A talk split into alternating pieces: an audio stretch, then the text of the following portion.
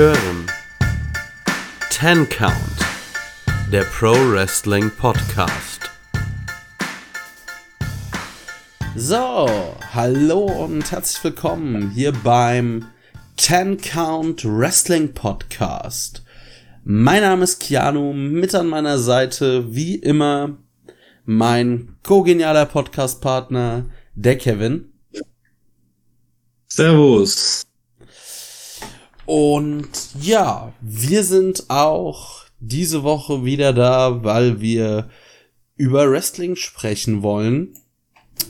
Ähm, ja, bevor wir aber über Wrestling sprechen, noch ein klein bisschen Housekeeping. Und zwar, ihr hört uns ja schon, also habt ihr den Podcast gefunden, ihr findet uns auch auf allen gängigen Podcast-Plattformen und auch auf Spotify.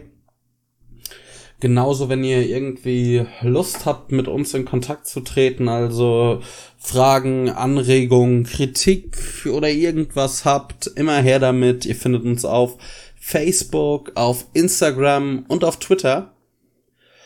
Ähm, da freuen wir uns immer sehr, wenn sich Leute bei uns melden. Das ist wirklich immer cool.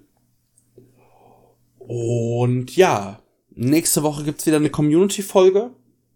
Wir werden dann schauen, äh, wann genau. Das seht ihr dann, wenn es online ist. Ich vermute mal oder ich denke mal angepeilt ist, dass das Ganze am Dienstagabend aufgenommen wird und irgendwie dann, ich sag mal, Mittwochmorgen spätestens online ist. Aber das ist dann auch immer so ein bisschen von den Podcast-Partnern beziehungsweise den Jungs und Mädels, die mit uns aufnehmen, abhängig. Deshalb kann man das noch nicht so ganz sagen. Und bevor es jetzt zum Wrestling geht, hört ihr noch einen kleinen Einspieler, ein klein bisschen Werbung. Und dann geht's los mit AEW Dynamite. Werbung. Viele von euch werden ja die WWE 2K Spiele kennen. Und bei WrestleMania dieses Jahr wurde ein neuer Teil WWE 2K22 angekündigt und man hat auch schon erste Szenen aus dem Spiel zu sehen bekommen. Und die Entwickler 2K zeigen jetzt auf ihren Social Media Plattformen noch mehr. Und zwar zeigen sie Einblicke hinter die Kulissen. Und wenn euch das interessiert, könnt ihr euch auf wie gesagt, den Social Media Seiten von 2K WWE Videos und verschiedene Beiträge zu dem Thema anschauen. Das Ganze bekommt ihr natürlich auch von mir in den Show Notes verlinkt. Werbung vorbei. So, dann sprechen wir jetzt über AEW Dynamite, die Ausgabe vom vergangenen Mittwoch.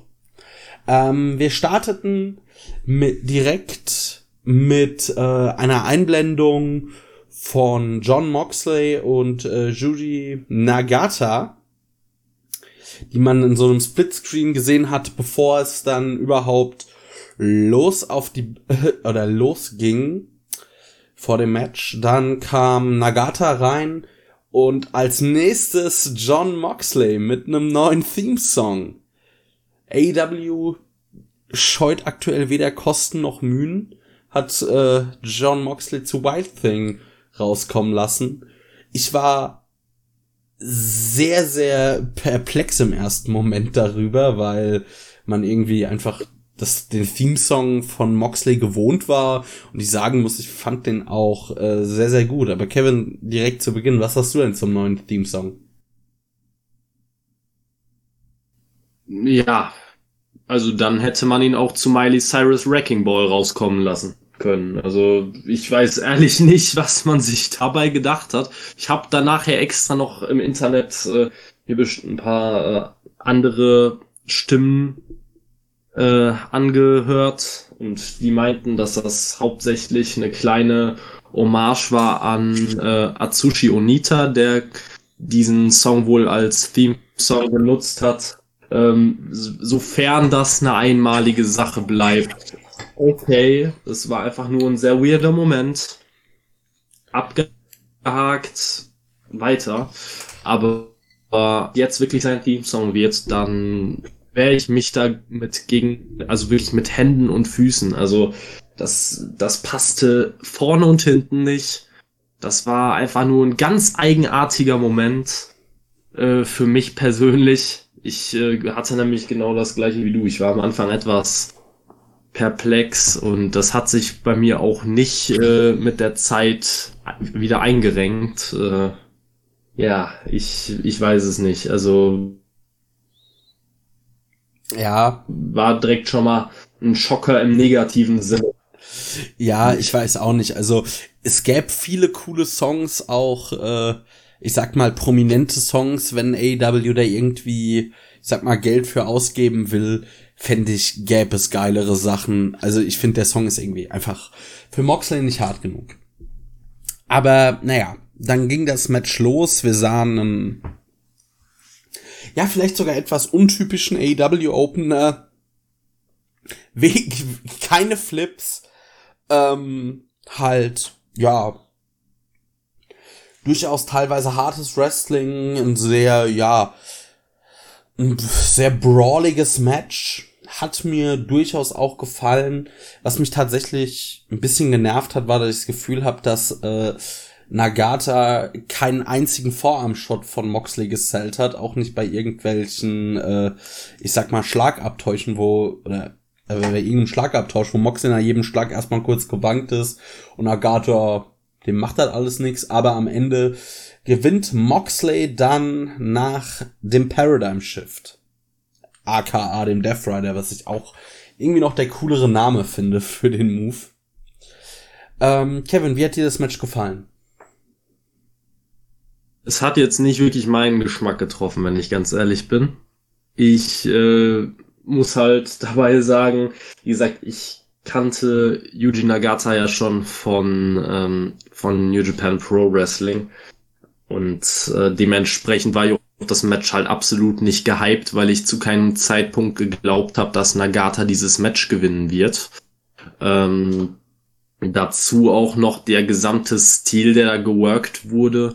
Ähm, natürlich dieser relativ typische japanische Stil, den viele vor allem viele gehen, die äh, älter und langsamer werden.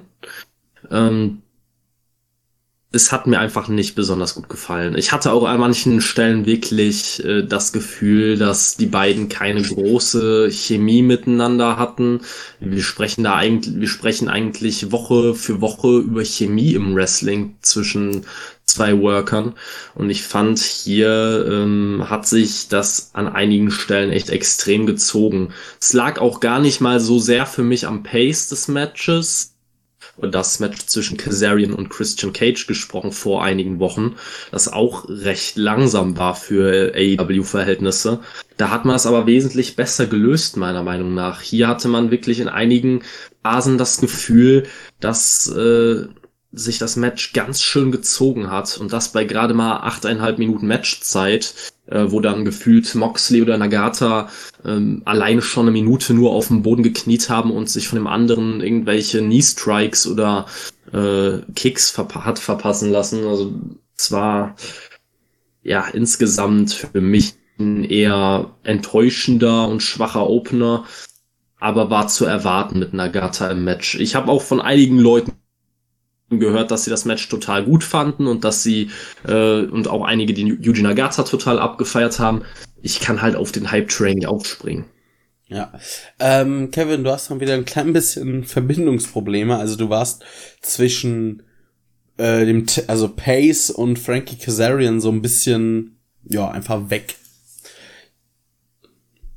Ähm, ja, also ich habe da im Prinzip einfach nur gesagt, wir hatten ja vor ein paar Wochen das Match zwischen äh, Frankie Kazarian und Christian Cage. Und auch dieses Match war vom Pacing etwas untypisch für AEW, aber ich finde, in dem Match hat man halt wesentlich besser gelöst als jetzt zwischen Moxley und Nagata. Äh, wie gesagt, also ich weiß nicht, ob man das da auch noch gehört hat, was ich da gesagt habe, aber da hatte ich wirklich das Gefühl, dass die jeweils eine Minute auf dem Boden gekniet ja. haben, um sich vom anderen irgendwelche äh, Knee Strikes oder so verpassen zu lassen. Ja, das hat man wieder gehört. Ja, fand ich auch. Ich fand das Match war okay. Fand das jetzt aber auch nicht äh, irgendwie großartig berauschend.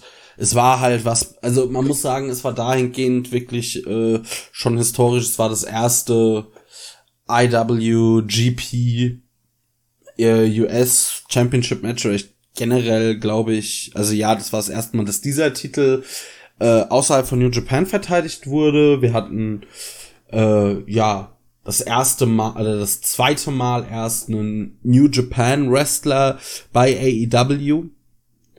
Und ja, ich denke, da geht's, also in der Kooperation geht's weiter. Es war natürlich, also, dass Moxley das gewinnen musste, da müssen wir ja nicht drüber reden. Ich war da jetzt aber auch nicht irgendwie sonderlich drin, das war okay. Es hat mich nicht gestört also es haben mich einzelne Elemente in dem Match gestört, aber es war jetzt noch so, dass man es sich angucken konnte. Es war kein Fuck-up in dem Sinne. Ähm, als nächstes hatten wir den Inner Circle. Und ja. Ortiz hat ein bisschen gegen MJAF äh, gesch geschossen. Der Inner Circle möchte einen Rematch. Und wir sehen auch nun einen, äh, ja, ich sag mal, dezimierten Inner Circle, weil Chris Jericho ist ja quasi äh, vielleicht zu hart aufs äh, Crashpad gefallen und Ortiz aber wurde laut Storyline verhaftet, weil er auf MJF mit einer Gabel eingestochen hat.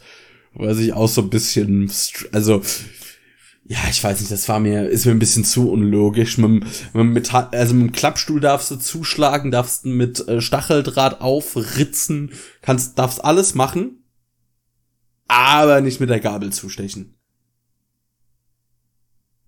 Ja, genau das gleiche habe ich mir auch gedacht. Äh, mit der Gabel war für mich sehr komisch. Da war eine kleine Logiklücke und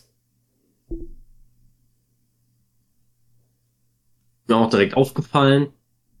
Ähm, was mir auch aufgefallen ist, und äh, korrigiere mich, falls ich da falsch liege, aber ich meine, es gab direkt auch vor oder zu Beginn dieses Segments etwas wieder mal Tonprobleme, ja. ähm, wo die ersten paar Worte soweit ich weiß, halt wieder mal kaum zu hören waren. Äh, der Arena-Sound noch am Laufen war, während man im Backstage-Bereich sich aufgehalten hat. Ähm, es hat sich auch durch die ganze Show wieder mal gezogen.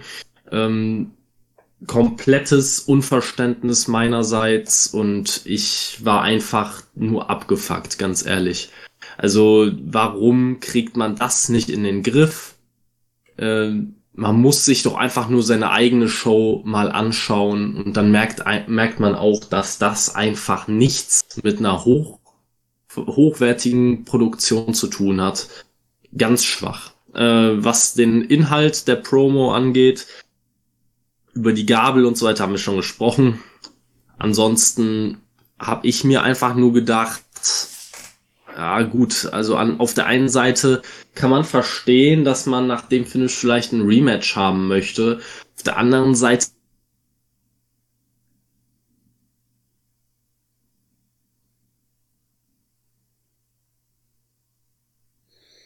das Blood and Guts Match dann besser doch als abschließendes Match genommen hätte und nicht als Start quasi dieser Fehde als erstes Match dieser beiden Teams, weil äh, wir werden ja noch später darauf zu sprechen kommen, was dann am Ende da rausgekommen ist, aber das Ganze mit, mit, mit einer Stipulation zu beginnen wie Blood and Guts, äh, das ist für mich halt ein typisches Match, womit man sowas abschließt. Ja, definitiv, aber wir sind aktuell auch nicht viel besser als AEW, weil wir haben hier, oder besser gesagt, du hast auch immer wieder Aussetzer. Also ich glaube, dein Internet und der Tonmann von AEW, die sind sich, äh, die sind miteinander verwandt.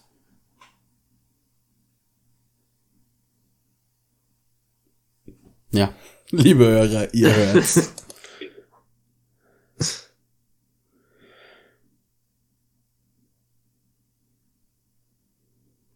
ja.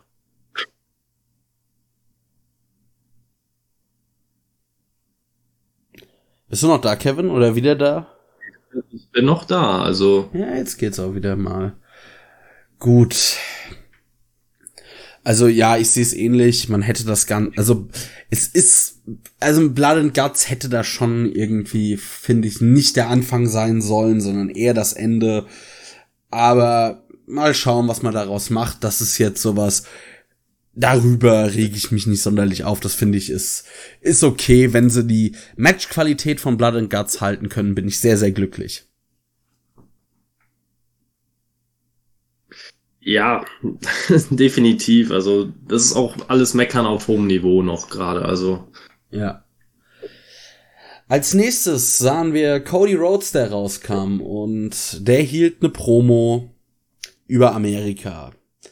Und ja, also er hielt eine Promo über Amerika und dann über Anthony Gogo, der dann ja äh, eigentlich doch, de, auch wenn er quasi immer gegen Amer Amerika schießt, dann doch ähm, den American Dream oder dem American Dream nacheifert. Und am Ende geht's dann darum, oder kommt äh, Cody dazu, bei Double or Nothing sehen wir ein Match, Anthony Gogo gegen und einmalig oder dann an diesem Abend den American Dream, Cody Rhodes. Ich muss sagen, diese Promo hat mich halt überhaupt nicht gecatcht. Das liegt höchstwahrscheinlich daran, dass ich vielleicht ein äh, vaterlandsloser Gesell bin und einfach mit Patriotismus nichts anfangen kann. Ich kann mir vorstellen, also das hat man ja auch in der Crowd gehört, da hat das doch äh, den meisten gefallen. Mir irgendwie nicht. Aber ich denke, in den USA oder bei einem patriotischen Publikum generell oder bei Leuten, die etwas mehr äh, Patriotismus nachempfinden können, zieht das. Ich finde es cool, dass es wir Anthony Gogo gegen Cody sehen. Das wird man, da wird man, denke ich, äh, kann man gut was draus machen. Bin mal sehr gespannt. Ich finde an sich auch diese Hommage an äh, Dusty Road sehr cool. Dass Cody jetzt dann einmal als äh, der American Dream auftritt. Es passt einfach dann natürlich auch in diese Fehde, weil er so ja so ein bisschen dieses Nation-Ding aufgemacht wird. Ja, ich bin dann eher aufs Wrestling gespannt, weil der Fädenaufbau, der zieht bei mir irgendwie nicht so richtig. Naja, ich bin dafür aber auch nicht das Publikum. Kevin?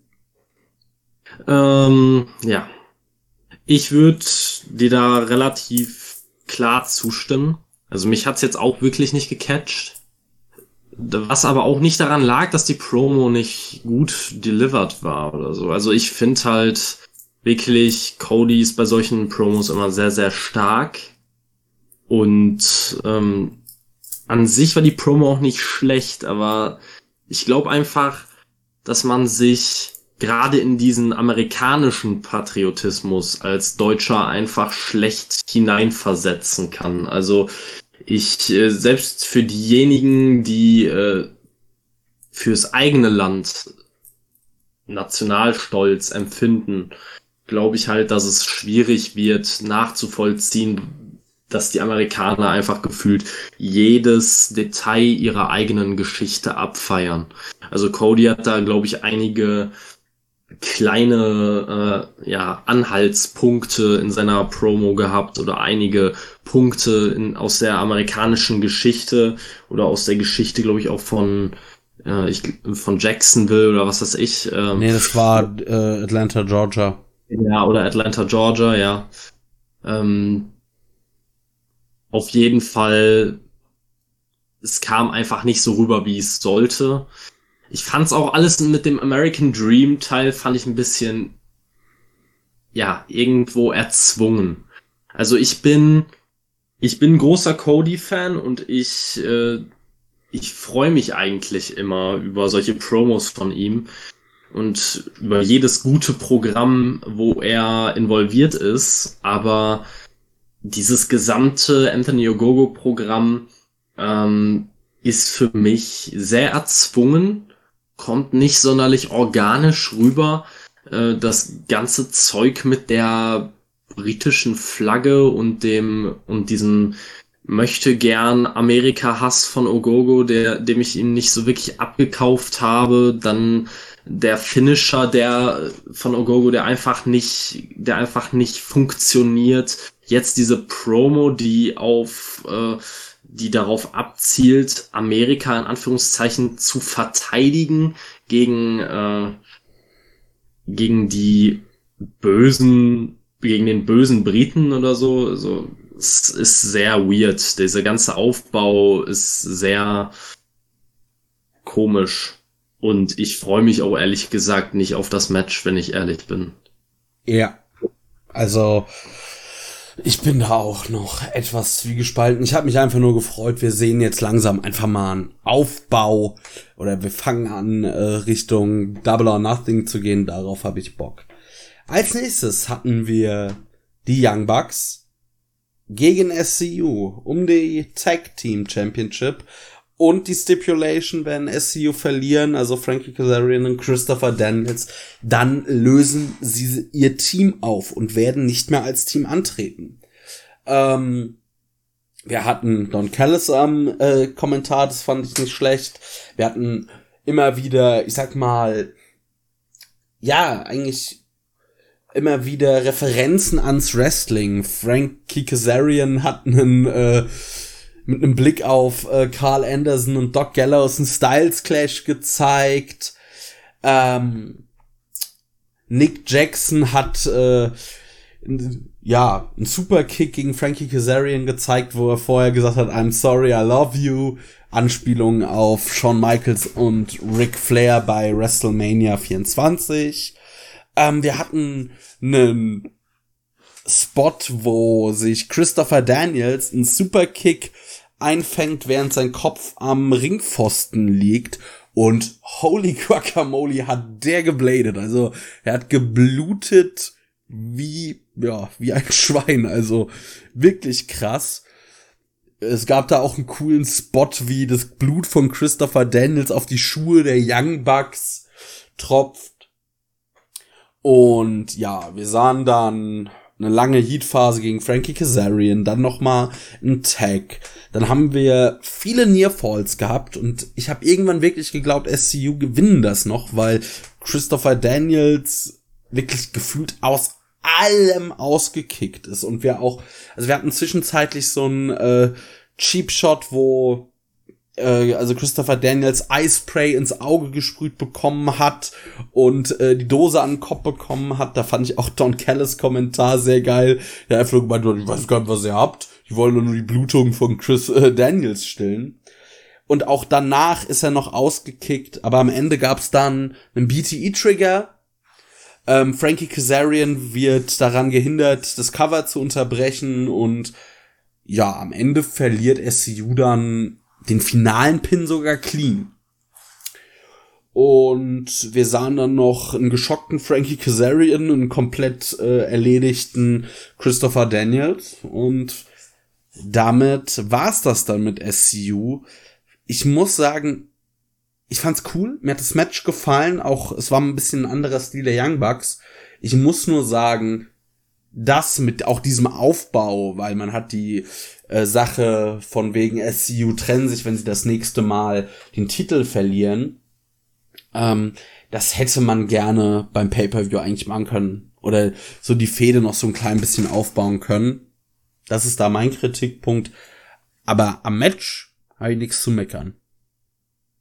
Nö, sehe ich ähnlich. Also, ich fand das Match echt gut. Es hat mich gut unterhalten. Ähm, hat mich aber auch ehrlich gesagt nicht gewundert bei den beiden Teams. Also ähm, SCU und die Bugs, da kannst du halt nicht viel falsch machen. Ähm, fand auch übrigens gerade lustig. Ich glaube, du hast die gleiche Zusammenfassung von Dynamite vor dir wie ich, weil hier steht tatsächlich, dass es Nick Jackson war, der äh, I'm sorry, I love you gesagt hat, aber ich bin mir nahezu zu 100% sicher, dass es Matt Jackson war. Ähm, ähm, ich, aber gl ich glaube, man kann es erwähnen. Also natürlich, äh, oder man kann es mal gerade sagen, natürlich schauen wir Dynamite und natürlich äh, sehen wir, machen wir uns auch Notizen und überlegen uns unsere Sachen. Nur gerade bei so Namenskram und gerade bei den Young Bucks, wo ich immer durcheinander komme, habe ich dann gern noch mal die Berichte. Das ist auch keine Werbung, weil das nennen wir jetzt ganz unentgeltlich oder irgendwas. ähm, kann man nennen wrestlinginfos.de. Wenn ihr Zusammenfassungen oder Ergebnisse von irgendwelchen Wrestling-Events wollt, da könnt ihr mal reingucken. Und äh, noch eine immer eine Leseempfehlung ist die Kolumne kurz gemosert vom Manuel, einem Freund unserer Sendung. Ja, äh, den Teil haben wir dann auch abgehakt. Nee, aber wirklich, ich äh, gerade dieses I'm sorry, I love you. Ich muss ehrlich sagen, als er das gebracht hat, ich glaube, er hat sogar gegen den stark blutenden Christopher Daniels gebracht und nicht gegen Chris Frankie Kazarian. Also es war wirklich ein Bild für die Götter. Ja, ich klar, fand's war gegen Christopher Daniels. Es war extrem lustig. Also und dieses gesamte Bild, also ich habe jetzt noch das Bild im Kopf nach dem Match von Christopher Daniels der auf der Matte liegt, sich kaum noch bewegt und du siehst wirklich, er liegt mit dem Kopf in einer Blutlarche seines eigenen Blutes, die so unfassbar riesig war. Er ist aufgestanden und hatte den ganzen Hinterkopf voll mit Blut. Also das war ein, das war ein Bild, also wirklich, das war, das sah aus, als wäre eine Schlacht gezogen und wäre da abgemetzelt worden. Also das hat das Match für mich persönlich nochmal deutlich besser gemacht. Ähm, da kann man halt dann wieder drüber reden, dass was Blut auch mal ausmachen kann. Ähm, insgesamt auch wieder geiles Heelwork der Bugs. Ich finde, dass diese, diese Heel-Rolle steht ihnen einfach wahnsinnig gut.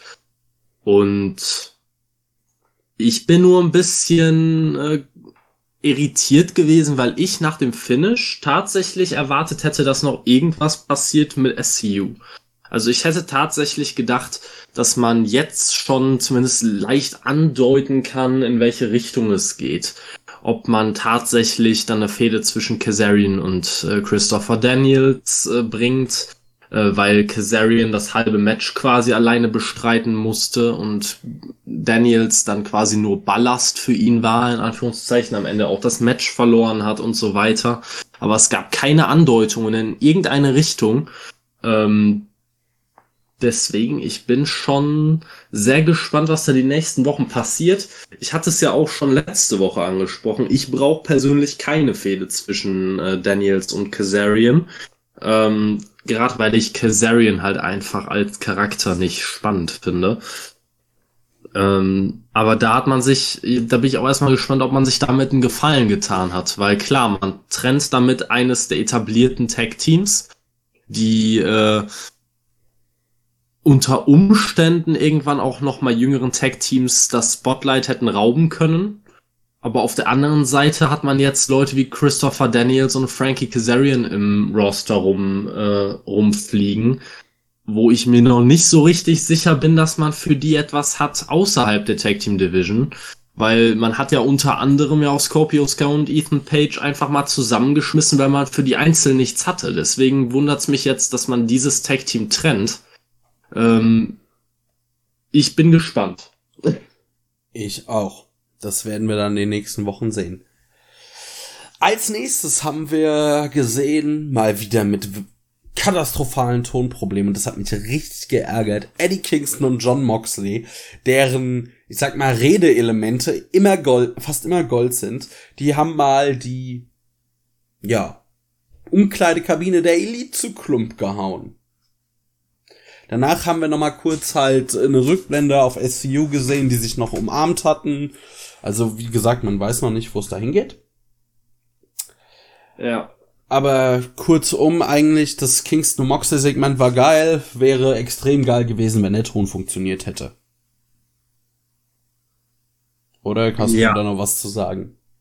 Ja, man kann halt jetzt schon vor, vorwegnehmen, dass das nicht das letzte Segment gewesen sein wird für heute, bei dem der Ton versagt hat. Und da muss man halt auch sagen, ich fand, das war jetzt nicht mal das Segment mit den schlimmsten Tonproblemen. Und das soll was heißen. Also war insgesamt einfach äh, katastrophal produziert, was den Ton angeht. Also wirklich katastrophal schlecht.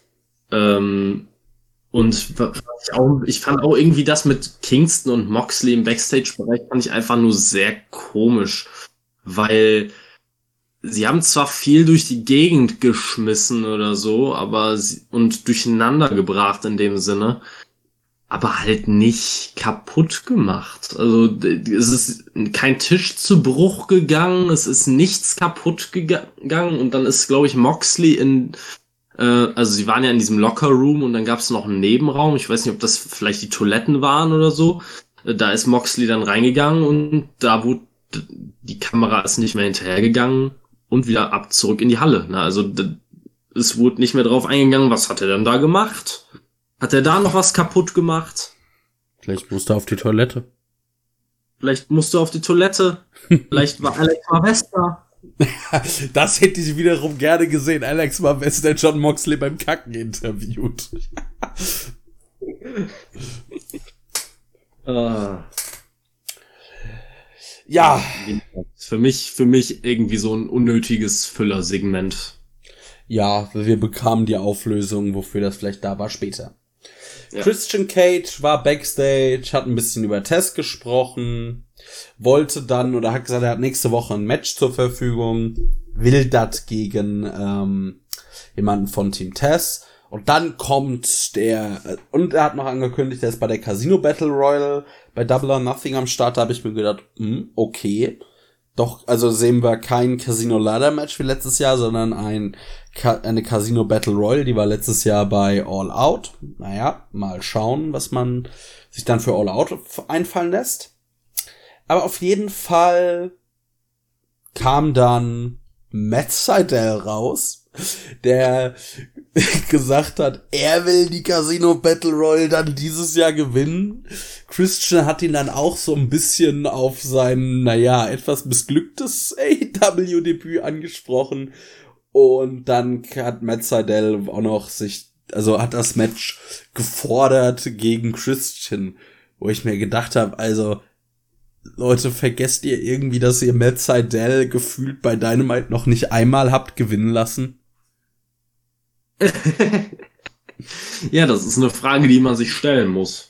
Weil eins sollte jedem klar sein, das Match gewinnt er schon mal auch nicht. Natürlich und, nicht.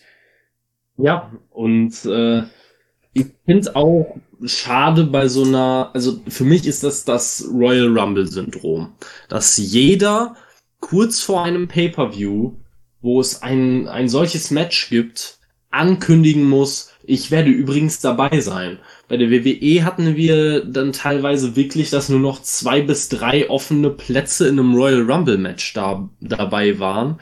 Ähm, und es fuckt einen nur ab, weil das ist doch gerade der geile Teil eines solchen Matches. Du möchtest nicht wissen, wer Teil dieses Matches ist. Du möchtest überrascht werden. Ich meine, klar, wenn Christian Cage auf einer Double or Nothing Card kein Match hat, dann sollte eigentlich jedem bewusst sein, dass er in diesem Match sein wird. Aber muss man darauf rumreiten, lasst den Leuten doch wenigstens ein bisschen den Spaß, ein bisschen zu rätseln, wer, wer dabei sein wird, wer vielleicht nicht. Äh, Finde ich unnötig. Das Match äh, zwischen Christian Cage und äh, Matt Seidel wird bestimmt ein gutes. Also ich bin sehr gespannt auf das Match. Äh, über das Booking von Matt Seidel müssen wir eigentlich kaum noch reden. Was ich aber allerdings, allerdings ein bisschen komisch fand, war, dass Christian das Match ja eigentlich an ein Mitglied von Team Test geben wollte.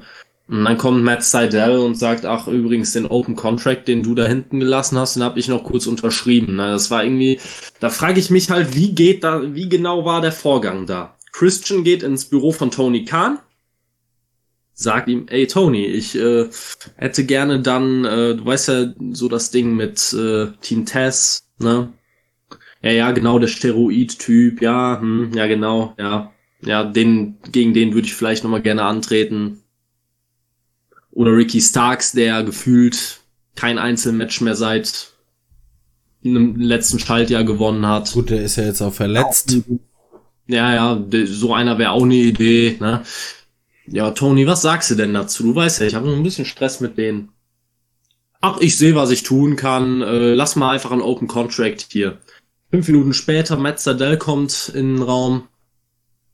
Ja, äh, Tony, du bezahlst mich ja auch noch. Ja, Matt, hier ist ein, noch ein Vertrag für dich. unterschreib mal. Also, ich weiß auch nicht. Irgendwie ganz weirde Booking-Entscheidungen. Ähm, ja, vor allem wüsste ich halt gerne, wie man jetzt mit dieser Fehde weitermacht. Also äh, ist das jetzt unterbrochen? Greift vielleicht Team Test nächstes Jahr? Äh, nächstes Jahr, genau. Ja gut, äh, wenn es so weitergeht mit den langgezogenen Fäden, vielleicht auch nächstes Jahr. Aber äh, greift Team Test vielleicht nächste Woche in das Match ein und kostet Christian das Match? Könnte sogar auch sein, aber ich weiß es nicht, ehrlich mir wäre lieb gewesen, wenn man dieses Match zwischen Matt Seidel und Christian einfach einfach so auf die Karte gesetzt hätte. Man braucht da keine Legitimation für und keine Background Story für solche Matches. Ähm, so war es für mich einfach nur wieder ein bisschen komisch. Ja. Ja, dem gibt's eigentlich auch nichts hinzuzufügen. Ich bräuchte da Matt Seidel auch nicht drinne. Jetzt kamen wir zum Match um den ja, Number One Contender Spot. Wir haben uns ja schon mal darüber aufgeregt, dass die Bezeichnung Eliminator Match irgendwie blöd ist. Aber gut, wir hatten Orange Cassidy gegen Puck. Wir hatten am Anfang erstmal direkt Orange Cassidy, der mit einem Beachbreak um die Ecke kam und äh, ja, direkt mal das Ding zumachen wollte. Das hat noch nicht gereicht, um das Match zu gewinnen. Es ging dann draußen ein bisschen hin und her. Äh, erstmal mit einer Dominanzphase von Cassidy. Irgendwann hat Puck das Ding äh, oder hat sich dann die Dominanz geschnappt und dann hat Puck eine Powerbomb gezeigt, bei der ich mir beim direkt gedacht habe, holy shit. Die war krass. Ähm, ich habe das erst oder beim ersten Schauen gar nicht so dann direkt gerafft, beziehungsweise habe es nicht direkt gerafft. Ich habe das erste irgendwie für ähm, ja Match Story gehalten, was danach passiert ist, weil ich es irgendwie nicht so richtig, auch nicht ganz aufmerksam verfolgt habe am Anfang. Hab's mir dann nochmal angeguckt. Ähm, Orange Cassidy hat diese Powerbomb, naja, nicht ganz so gut eingesteckt, wie er sollte, war erstmal ziemlich lediert. Danach gab es eigentlich auch kein richtiges Match mehr. Es gab ein paar safe Spots und ja, immer, also einfach lange Phasen, wo Puck irgendwie mit Aubrey Edwards diskutiert hat. Da wurde wohl ein bisschen, äh, ge, ja, äh, umgeplant und gecallt. Und dann kam Don Callis raus, sagte, ja, dass äh, sie doch mal hinne machen sollen. Kenny Omega hätte schließlich auch nicht die ganzen Abend Zeit, um darauf zu warten, wer denn jetzt sein ähm, Gegner ist. Dabei hat Ken, äh, ja, dann hat Don Callis noch ein bisschen, oder dann gab's noch, ja, war Aubrey Edwards abgelenkt, sagen wir es so. Und dann hat Kenny Omega kam von hinten, hat Pack mit dem Gürtel niedergeschlagen. Orange Cassidy lag eh K.O. im Boden und wir hatten ein Double Countout, also ein Tank Count, in dem Sinne ein Double KO. Was man mittlerweile weiß. Plan war eigentlich ein 20-Minute Time Limit Draw. Aber Orange Cassidy konnte das einfach nicht mehr gehen. Das, der war, ich weiß jetzt nichts genaueres über eine Verletzung, aber der war auf jeden Fall dazu nicht mehr in der Lage. Also hat man bei AEW auf die Kürze der Zeit ähm, da mit der heißen Nadel sich ganz schnell was überlegt, das irgendwie dahingestrickt. Dafür, dass es so improvisiert war, fand ich's nicht schlecht. Oder war das wirklich, also mehr kann man einfach nicht erwarten, das war gut gemacht. Ich hoffe, Orange Cassidy geht's gut. Ja, Kevin, wie hast du das Ganze denn wahrgenommen? Also ist dir direkt aufgefallen, okay, hier passiert was, was so nicht hätte passieren können, oder haben sie dich wie mich auch erst nochmal geworkt? Ich äh, muss ehrlich sagen, ich habe bis ich's nach dem, also ich, ich wurde schon gespoilert, bevor ich Dynamite geguckt habe, was das anging. Ähm, deswegen war es mir halt schon klar, dass irgendwas am Finish geändert wurde. Was genau habe hab ich erst später gelesen. Ähm, und ich muss ehrlich sagen, mein erst, ich habe auch den ersten Eindruck, den ich hatte, war nach dieser Powerbomb. Ähm, das kann der unmöglich safe gebumpt haben. Unmöglich. Also ja. wirklich. Ja, also das war schon Hardcore. Und man muss wirklich sagen, dass äh, diese Powerbomb wird höchstwahrscheinlich hauptsächlich so auf die Nackenmuskulatur und so weiter wahrscheinlich gegangen sein von Orange Cassidy, die wie vielleicht einige, die sich Orange Cassidy mal angeguckt haben, nicht besonders ausgeprägt ist. Ähm, wie der, der sowas kann der nicht einstecken, ohne sich da zu verletzen. Selbst äh, selbst Leute, die da ja, selbst ein Kenny Omega, glaube ich, hätte da Probleme gehabt. Das war schon, ähm, ja.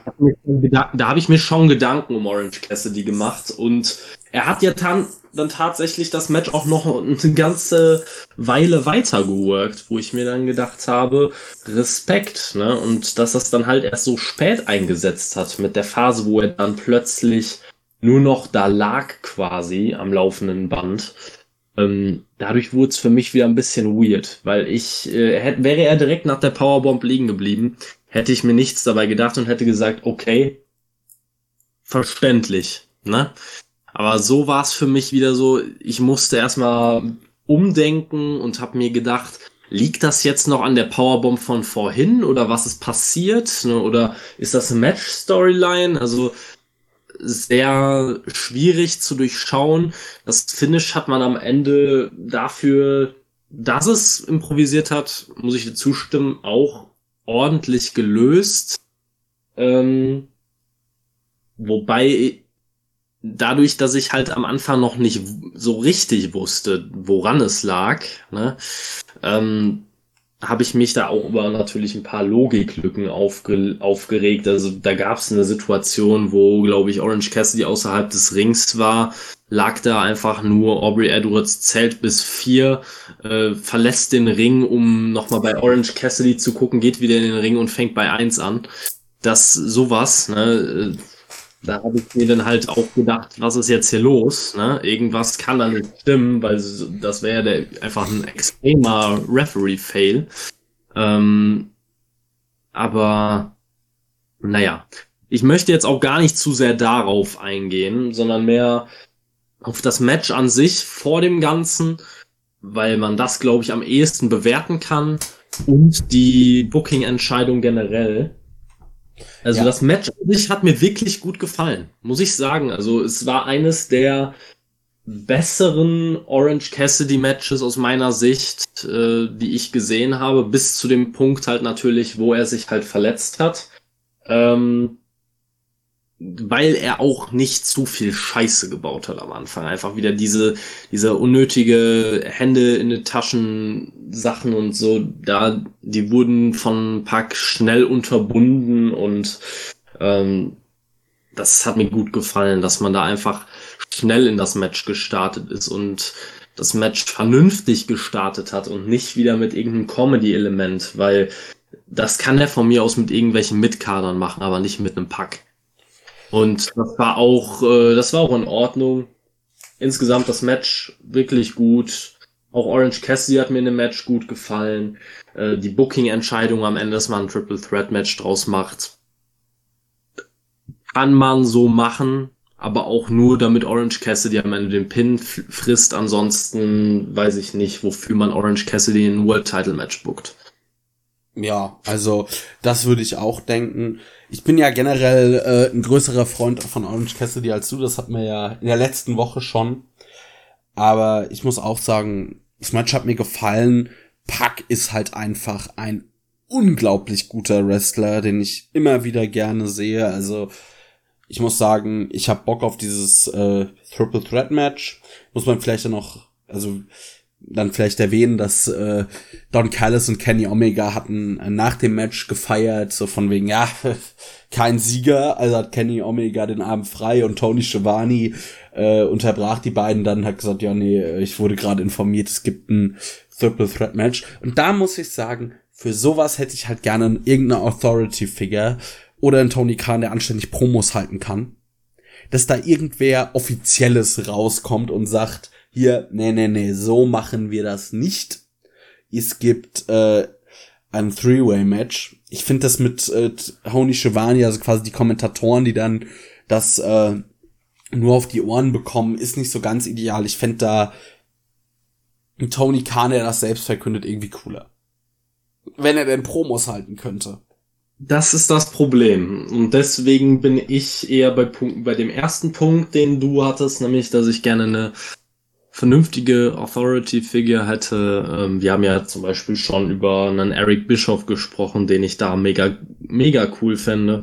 Ähm, aber ich, äh, ich würde dir da grundsätzlich zustimmen. Das ist halt einfach, für mich ist es auch ein bisschen unrealistisch einfach nur, dass Kenny sich quasi über diese, über diesen Ausgang des Matches lustig macht und Tony Schiavone ist in der Sekunde, in der Kenny Omega es ausspricht, quasi schon auf dem Weg auf die Stage und verkündet die Entscheidung von Tony Khan, die er angeblich gerade aufs Ohr bekommen hat äh, wie schnell soll Tony Khan das entschieden haben und wie schnell soll er es ihm bitte gesagt haben. Das war einfach, ich weiß es nicht. Also auch dieses ganze schadenfrohe Getue von Omega war mir ein bisschen zu drüber. Also wir haben ja auch in den letzten Wochen immer wieder darüber gesprochen, wie die Elite sich generell präsentiert und ich fand's hier einfach nur ein bisschen kindisch und äh, bisschen zu lächerlich. Ja, geht mir auch so. Ähm, ja. Aber prinzipiell finde ich die Entscheidung eines Triple Threat Matches nochmal dazu zu kommen, finde ich gut. Weil irgendwie, also, es, äh, ich muss sagen, ich bin einfach nur froh, dass Pack nicht gegen Orange Cassidy verloren hat. Ähm, so kann man die in ein Triple Threat Match äh, stecken, hat man noch nicht oft gehabt, diese Stipulation, oder gab es überhaupt schon mal bei AEW, ich weiß es nicht. Also zumindest kein großes. Und das finde ich cool. Also ich glaube, dieses Match hat äh, sehr viel Potenzial, weil müssen nicht reden über Puck und Kenny Omega und ja, Orange Cassidy, die stören seine Comedy-Sachen, aber von dem reinen In-Ring-Kram, den er zeigt, ist der ja auch zu gebrauchen. Also das wird, denke ich, ein sehr, sehr interessantes Match. Ja, man muss ja dabei sagen, bei Orange Cassidy stört mich nicht nur sein Comedy-Gimmick. Ja, du also, würdest ihn auch gern mal äh, ins äh, hier Brian Cage Bootcamp stecken. Dankeschön. Also endlich jemand, der mich versteht. Ja, ich weiß es nicht. Für mich macht er halt nichts, äh, nichts her für jemanden, der in einem World Title Match stehen sollte. Ähm, wie gesagt, solch, solche Leute, ich habe kein Problem damit, wenn Orange Cassidy irgendwann mal seine, seine Regentschaft als TNT Champion bekommt. Ähm, ich sehe ich in nächster Zeit noch nicht und hoffe ich auch in nächster Zeit noch nicht. Aber irgendwann fände ich das vollkommen in Ordnung. Aber für mich sieht ein World Champion anders aus. Und auch ein World Champion Contender sieht anders aus. Was ich da komisch finde, oder was ich da interessant finde, eigentlich mit Darby Allen hättest du weniger ein Problem, aber ich meine, das vom, die unterscheiden sich ja optisch überhaupt nicht. Die haben nur äh, unterschiedliche Gimmicks. Ja gut, bei Darby muss ich auch ehrlich sagen, dass ich selten jemanden hatte, der, der irgendwie seine fehlende Masse bei mir so gut, ja, kaschiert hat quasi. Also alleine die Art und Weise, wie Darby wrestelt, ist halt eine vollkommen andere er schmeißt seinen Körper halt mit allem, was er hat, in alles rein. Also dann kann man sagen, was man möchte. Ne? Also es ist halt ein ganz anderer Wrestling-Stil nochmal als ein Orange Cassidy. Und dazu kommt für mich auch persönlich noch eine Sache, die einfach komplett subjektiv ist. Und da werden ein, einige andere bestimmt sagen, äh, hallo, also das ist, äh, das ist doch kompletter Schwachsinn. Ich muss halt persönlich sagen, ich finde, was Charisma angeht, sehe ich in Darby Allen wesentlich mehr als in Orange Cassidy. Darüber kann man sich, denke ich, streiten. Äh, würde ich auch so sehen, auch wenn Darby Allen bei mir tatsächlich durch diese ganze, äh, kommen wir später zu, dass er ein bisschen da, ein bisschen angekratzt wurde bei mir durch ein paar Sachen, die er nicht mal selbst verbockt hat. Aber man muss halt einfach dazu sagen, Orange Cassidy ist halt einfach over wie Sau. Und ja, das ist so vielleicht ein bisschen äh, die New, der New Day von AEW. Ja. Kann man vielleicht ein bisschen vergleichen. Ich, äh, ich sag's mal so. New Day hat natürlich, wenn man jetzt mir gerade die Verbindung einfach so ein bisschen zieht, ähm, New Day hat natürlich einige Male die Tag Team Titles bei der WWE gewonnen. Rekord. Alle, alle ja. Rekorde gebrochen, was das angeht. Ja, ja. Ja. Aber jetzt frag dich mal Folgendes. Ähm, wie wertvoll ist denn so eine Regentschaft in der WWE Tag Team Division? Und denkst du, dass, denkst, denkst du, dass irgend, dass New Day so oft diesen Titel gewonnen hätten, falls die Tag Team Division bei der WWE die wertvollste Division überhaupt wäre? Wenn es die w Weiß ich nicht.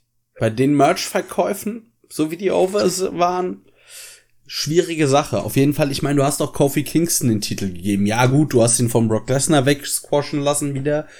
Aber es ist, denke ich, nicht die Fall, nicht die schlechteste Entscheidung, jemanden, der komplett over ist, bei einer gewissen Fangruppe, den auch äh, dann zumindest gut darzustellen und auch in Title-Matches zu packen. Auch wenn das dann so ein paar, ich sag mal, verbitterte Smart Marks wie uns dann doch ein bisschen nervt.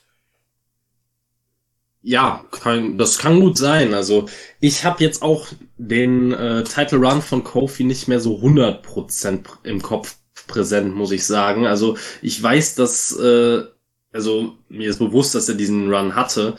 Ähm, aber ich bin mir auch nicht mehr so 100% sicher, ob man nicht während seiner Regentschaft als Champion diesen Comedy-Teil etwas zurückgefahren hat. Irgendwie habe ich das so ein bisschen in Erinnerung, dass man es nicht mehr so übertrieben hat mit diesem ganzen ähm, Pancake schmeißen und äh, Dildos auf dem Kopf tragen oder was auch immer. Also ja, ja ich finde prinzipiell, aber kann, mu, muss ich da, also es ist schon bitter, dass man da überhaupt für ein Lob aussprechen muss, ist es doch ne, ein gutes Zeichen, wenn AEW, also eine Wrestling Promotion, jemanden ins Spotlight rückt, der bei den Fans over ist. Ja, klar. Ich meine, grundsätzlich kann man es ihnen nicht komplett verübeln. Ähm, es trifft halt meinen Geschmack nicht und deswegen bin ich halt rein aus meiner persönlichen Fansicht nicht 100% glücklich damit. Aber ich glaube ja selber auch nicht, dass Orange Cassidy dieses Match gewinnen wird. Ich hoffe auch, dass er wirklich nur aus diesem Grund da drin ist, dass man Pack schützen möchte, weil er sah in diesem Match jetzt auch schon wieder aus äh, wie pures Gold. Also dieser Mann muss auch irgendwann mal den großen Titel kriegen muss weiter aufgebaut werden als be legitime Bedrohung und irgendwann muss er World Champion werden. Ja. Weil, weil einfach er sieht aus wie ein Star, er ist genial im Ring, er kann Promos halten ohne Probleme. Der Mann hat alles, was es braucht. Gebt dem Mann seinen Run, den er verdient hat. Ja, gut, also ich muss sagen, da mache ich mir jetzt auch nicht so die Sorgen. Pack ist auch erst 34. Ich hätte irgendwie gedacht, dass der älter wäre. Aber das ist ja ein gutes Zeichen. Ich denke, den nächsten AEW World Champion haben wir als nächstes im Interview mit Alex Marves gesehen. Und für die Überleitung feiere ich mich gerade. Wir sahen nämlich den Hangman mit der Dark Order, der darüber sprach, dass er ja eigentlich nicht von Brian Cage besiegt wurde, sondern von Team Taz und hat dann noch mal, also hat erst nochmal gemeint, so Cage, damit kannst du doch auch nicht zufrieden sein und hat ihn dann zu einem Match herausgefordert. Da bekamen wir auch schon die Bestätigung. Also wir werden bei Double or Nothing nochmal den Hangman gegen Brian Cage sehen. Ja, ist ein gutes Match, das man bei einem Pay-per-view problemlos bringen kann. Freue ich mich grundsätzlich auch drauf, muss ich sagen. Und ähm, ich bin sehr gespannt. Ich glaube halt, dass der Hangman da seinen Sieg wieder zurückbekommen wird. Äh, sehr wahrscheinlich. Vielleicht gibt's auch irgendeine Kleinigkeit, die dann zur, zum Split von Team Test führen könnte oder zumindest das Ganze ein bisschen mehr ins Rollen bringen könnte wieder. Ähm, auf jeden Fall ein Match, auf das ich mich freue bei Double or Nothing. Ähm, muss ich mal auf jeden Fall so sagen. Ja, und ich könnte mir vorstellen, also es ist natürlich immer die Frage, was hat man vor, wie lange will man Kenny Omega den Titel halten lassen? Aber mal so rein theoretisch wäre es schon eine Möglichkeit, wir geben dem Hangman den Sieg bei, äh, bei Double or Nothing, lassen ihn dann noch irgendwie so ein kleines Programm fahren gegen was weiß ich, irgendwas oder ihn ein paar, einfach auch nur ein paar Matches gewinnen.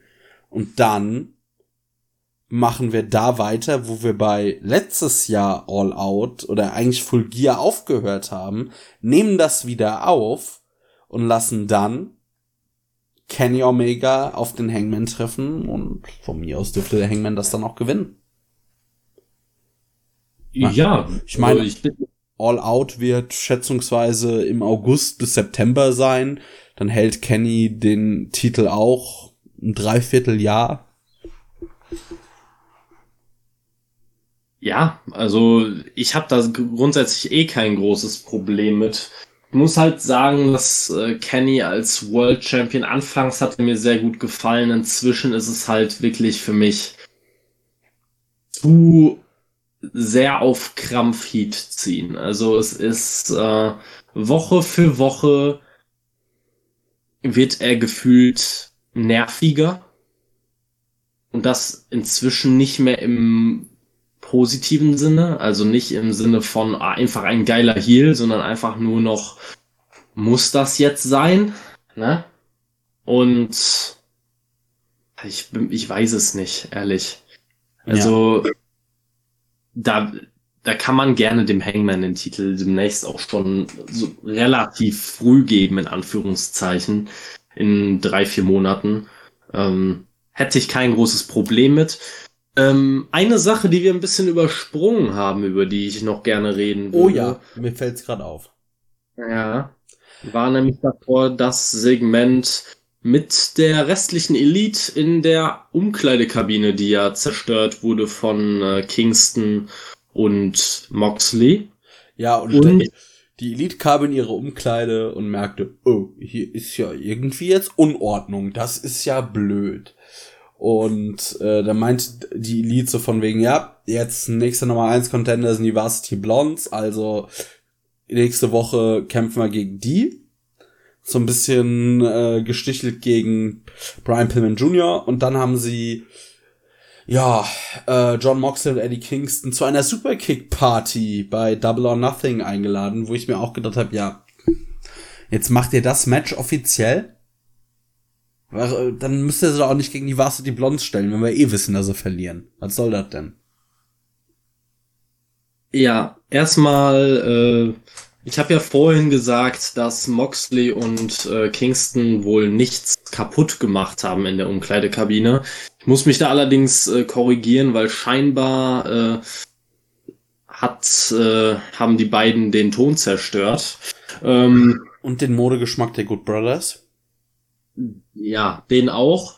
Äh, weil äh, man hat einfach in der ersten Zeit wieder dieses Segments gar nichts verstanden. Also wirklich, ich glaube gefühlt das halbe Segment war mit komplett beschissenem Ton. Also den Teil, den man dann wieder verstanden hat, den hast du ja schon angesprochen. Ähm, ich habe mir dann auch nur gedacht, wofür die Match gegen die Varsity Blondes? Erstmal wurde außer diesem Match für nächste Woche ja, glaube ich, auch wieder ein, äh, auch wieder ein weiteres Titelmatch angekündigt. Ich glaube, um den NWA Women's Title. Ja, ich bin mir nicht ganz sicher, aber ich meine schon. Ja, Und, wurde angekündigt.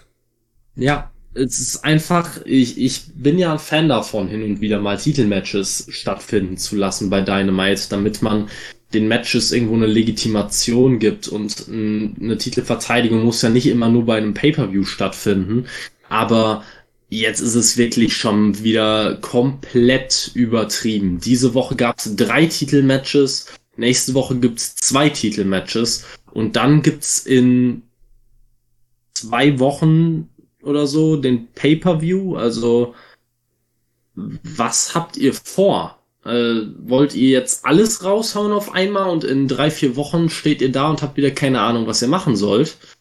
Das ist irgendwie für mich so ein bisschen, ich weiß es nicht, ich find's komisch. Und auch, dass jedes Match ein Titelmatch ist, das raubt dem Ganzen irgendwie die Besonderheit. Ähm, so, und was mich vor allem aufgeregt hat, ist dieses Match gegen die Varsity Blondes. Wofür denn zum Fick? Wofür? Es hilft niemandem. Die Bugs haben in, der haben in den letzten Wochen schon wirklich Match um Match um Match gewonnen. Auch Matches gegen, gegen etablierte Teams um die Titel, wofür muss man die Varsity Blondes in so ein Match stecken? Damit sie am Ende innerhalb von acht Minuten gegen die Bucks verlieren dürfen oder was? Also es macht gar keinen Sinn. Und ja. vor allem sehe ich jetzt schon wieder, dass wahrscheinlich dann Moxley und Kingston äh, bei Double or Nothing sich die Titel holen dürfen. Wo man natürlich dann sagen kann, kann man machen, aber ich find's dann wieder irgendwo ein bisschen traurig, weil die beiden sind für mich halt einfach kein Tech-Team im klassischen Sinne. Also die beiden haben ja auch ein Tag-Team-Match schon bestritten, was für mich halt einfach komplett beschissen war. Wo ich fand, dass man denen auch angemerkt hat, dass sie kein Tag-Team sind. Ähm, ich weiß nicht, also da hat man, man hat so viele aufstrebende junge Teams in der Division. Will man die jetzt alle von den Bucks einer nach dem anderen äh, weghauen lassen, nur damit man am Ende dasteht und sagen kann, ach, können nur noch Moxley und Kingston denen die Titel abnehmen? Ja, den Kritikpunkt sehe ich. Ich muss aber sagen, ich fände tatsächlich Moxley und Kingston eine verdammt gute Booking-Entscheidung.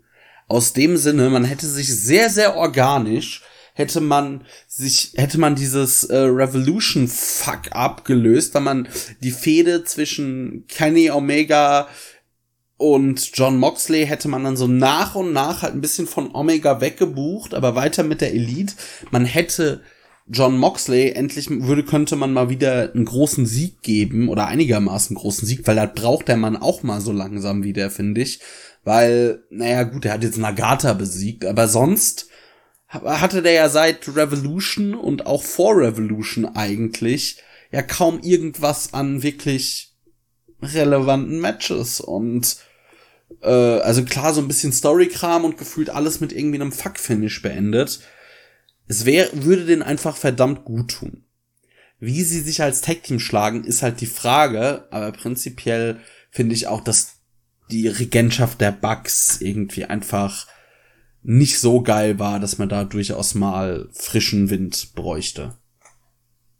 Ja, also wie gesagt, ich finde die Bugs als Heels sehr, sehr cool. Das Einzige, wo ich halt ein Problem mit habe, ist, dass man quasi jetzt einige Teams einfach für die beiden, für die Bugs opfert. Ja. Ne? Und äh, das finde ich irgendwie nicht in Ordnung. Ne, gerade bei gerade bei Teams wie den Varsity Blondes, die sich über die letzten Wochen echt äh, diesen Platz erkämpft haben, dass sie inzwischen nicht mehr einfach nur ein Jobber-Tag-Team sind, sondern tatsächlich schon in den Rankings aufgetaucht sind und dass sie inzwischen sogar Platz eins der Rankings sind. Ne? Das haben sie sich über lange Zeit erarbeitet, natürlich wieder mal mit einigen Matches bei Dark etc. Ne? Man kennt's, man liebt's. Ähm, aber also ich hätte mir gerade, weil ich ein großer Fan der Varsity Blondes bin, gewünscht, dass man die da raushält und irgendwann mal der ganz große Run kommt. Nur jedes Mal, wenn man sie natürlich in so ein Titelmatch steckt und sie jedes Mal aufs Neue einfach nur auf die Fresse bekommen, entfernen sie sich wieder ein ganzes Stück von diesen, von dieser Stellung, die sie im Moment inne hatten. Ja. Sehe ich auch so. Gut. Dann, nachdem wir das jetzt ähm, aufgegriffen hatten, sind wir wieder in der Chronologie und machen weiter mit der Siegesfeier des Pinnacles. Ähm, MJF hat sich dann selbst als den Demogod bezeichnet, als den Greatest of All Time und ja, so alle möglichen Sachen, die eigentlich Chris Jericho für sich beansprucht hat. Tully Blanchard hat eine Promo gehalten, die mir irgendwie einfach nicht gefällt. Oder so eine Art Promos zu halten, weiß ich nicht. Das ist, wenn er vor Live-Publikum steht, denke ich immer, der dreht gerade so ein bisschen frei und schreit vor allem viel rum. ja. Weiß ich nicht. Aber dann wurd's lustig, weil immer wieder hörte man etwas hupen und MJF wurde schon unruhig. Und dann sahen wir Sammy Guevara mit Jake Hager und Ortiz mit einem Truck reinkommen. Auf dem Truck war an der Seite ein A Little Bit of the Bubbly Shirt und sie wollen ein Rematch. MJF lehnt es erst ab, so nah und Tully Blanchard, also so von wegen, ja, ihr habt aufgegeben, da gibt's kein zweites Mal, ihr habt aufgegeben. Ähm, MJF sagt dann was von Chris Jericho is gone forever man hat tatsächlich bei AWs blöd gefilmt, wenn man genau hingeguckt hat, hatte man zwischenzeitlich äh, Chris Jericho schon mal gesehen. Und ja, dann hörte man auf einmal die Stimme von Jericho, der kam auf von dem Truck oder auf dem, dem Truck, genau dem Truck, äh, dem Truck äh, stand er auf. Und äh, ja, hat dann ein bisschen erzählt, so auch wieder sie wollen ein Rematch und dann, ja, kam quasi in guter Stone Cold Steve Austin und Kurt Angle Manier diesmal a little bit of the bubbly zum Einsatz. Und wir sahen quasi einen, ja, einen Wasserwerfer, eine Bubbly-Kanone, wie man es nennen mag. Und äh, der komplette Pinnacle wurde mal geduscht.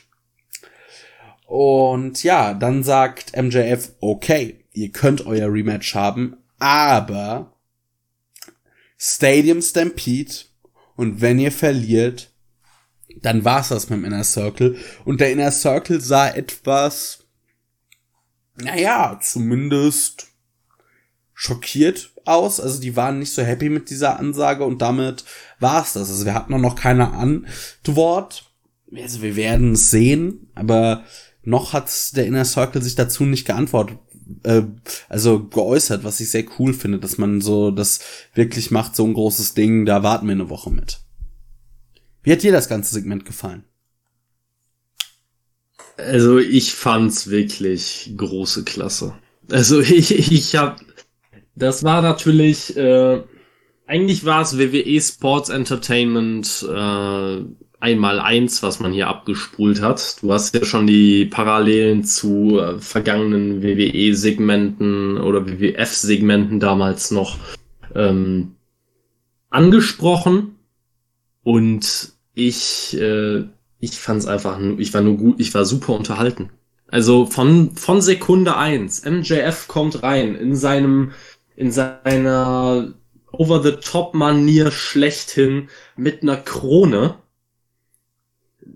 der ganze Pinnacle folgt ihm, äh, haben ein paar Frauen alle im kurzen schwarzen Kleid und so weiter, einen auf äh, Jet Set Lifestyle und so weiter und so fort.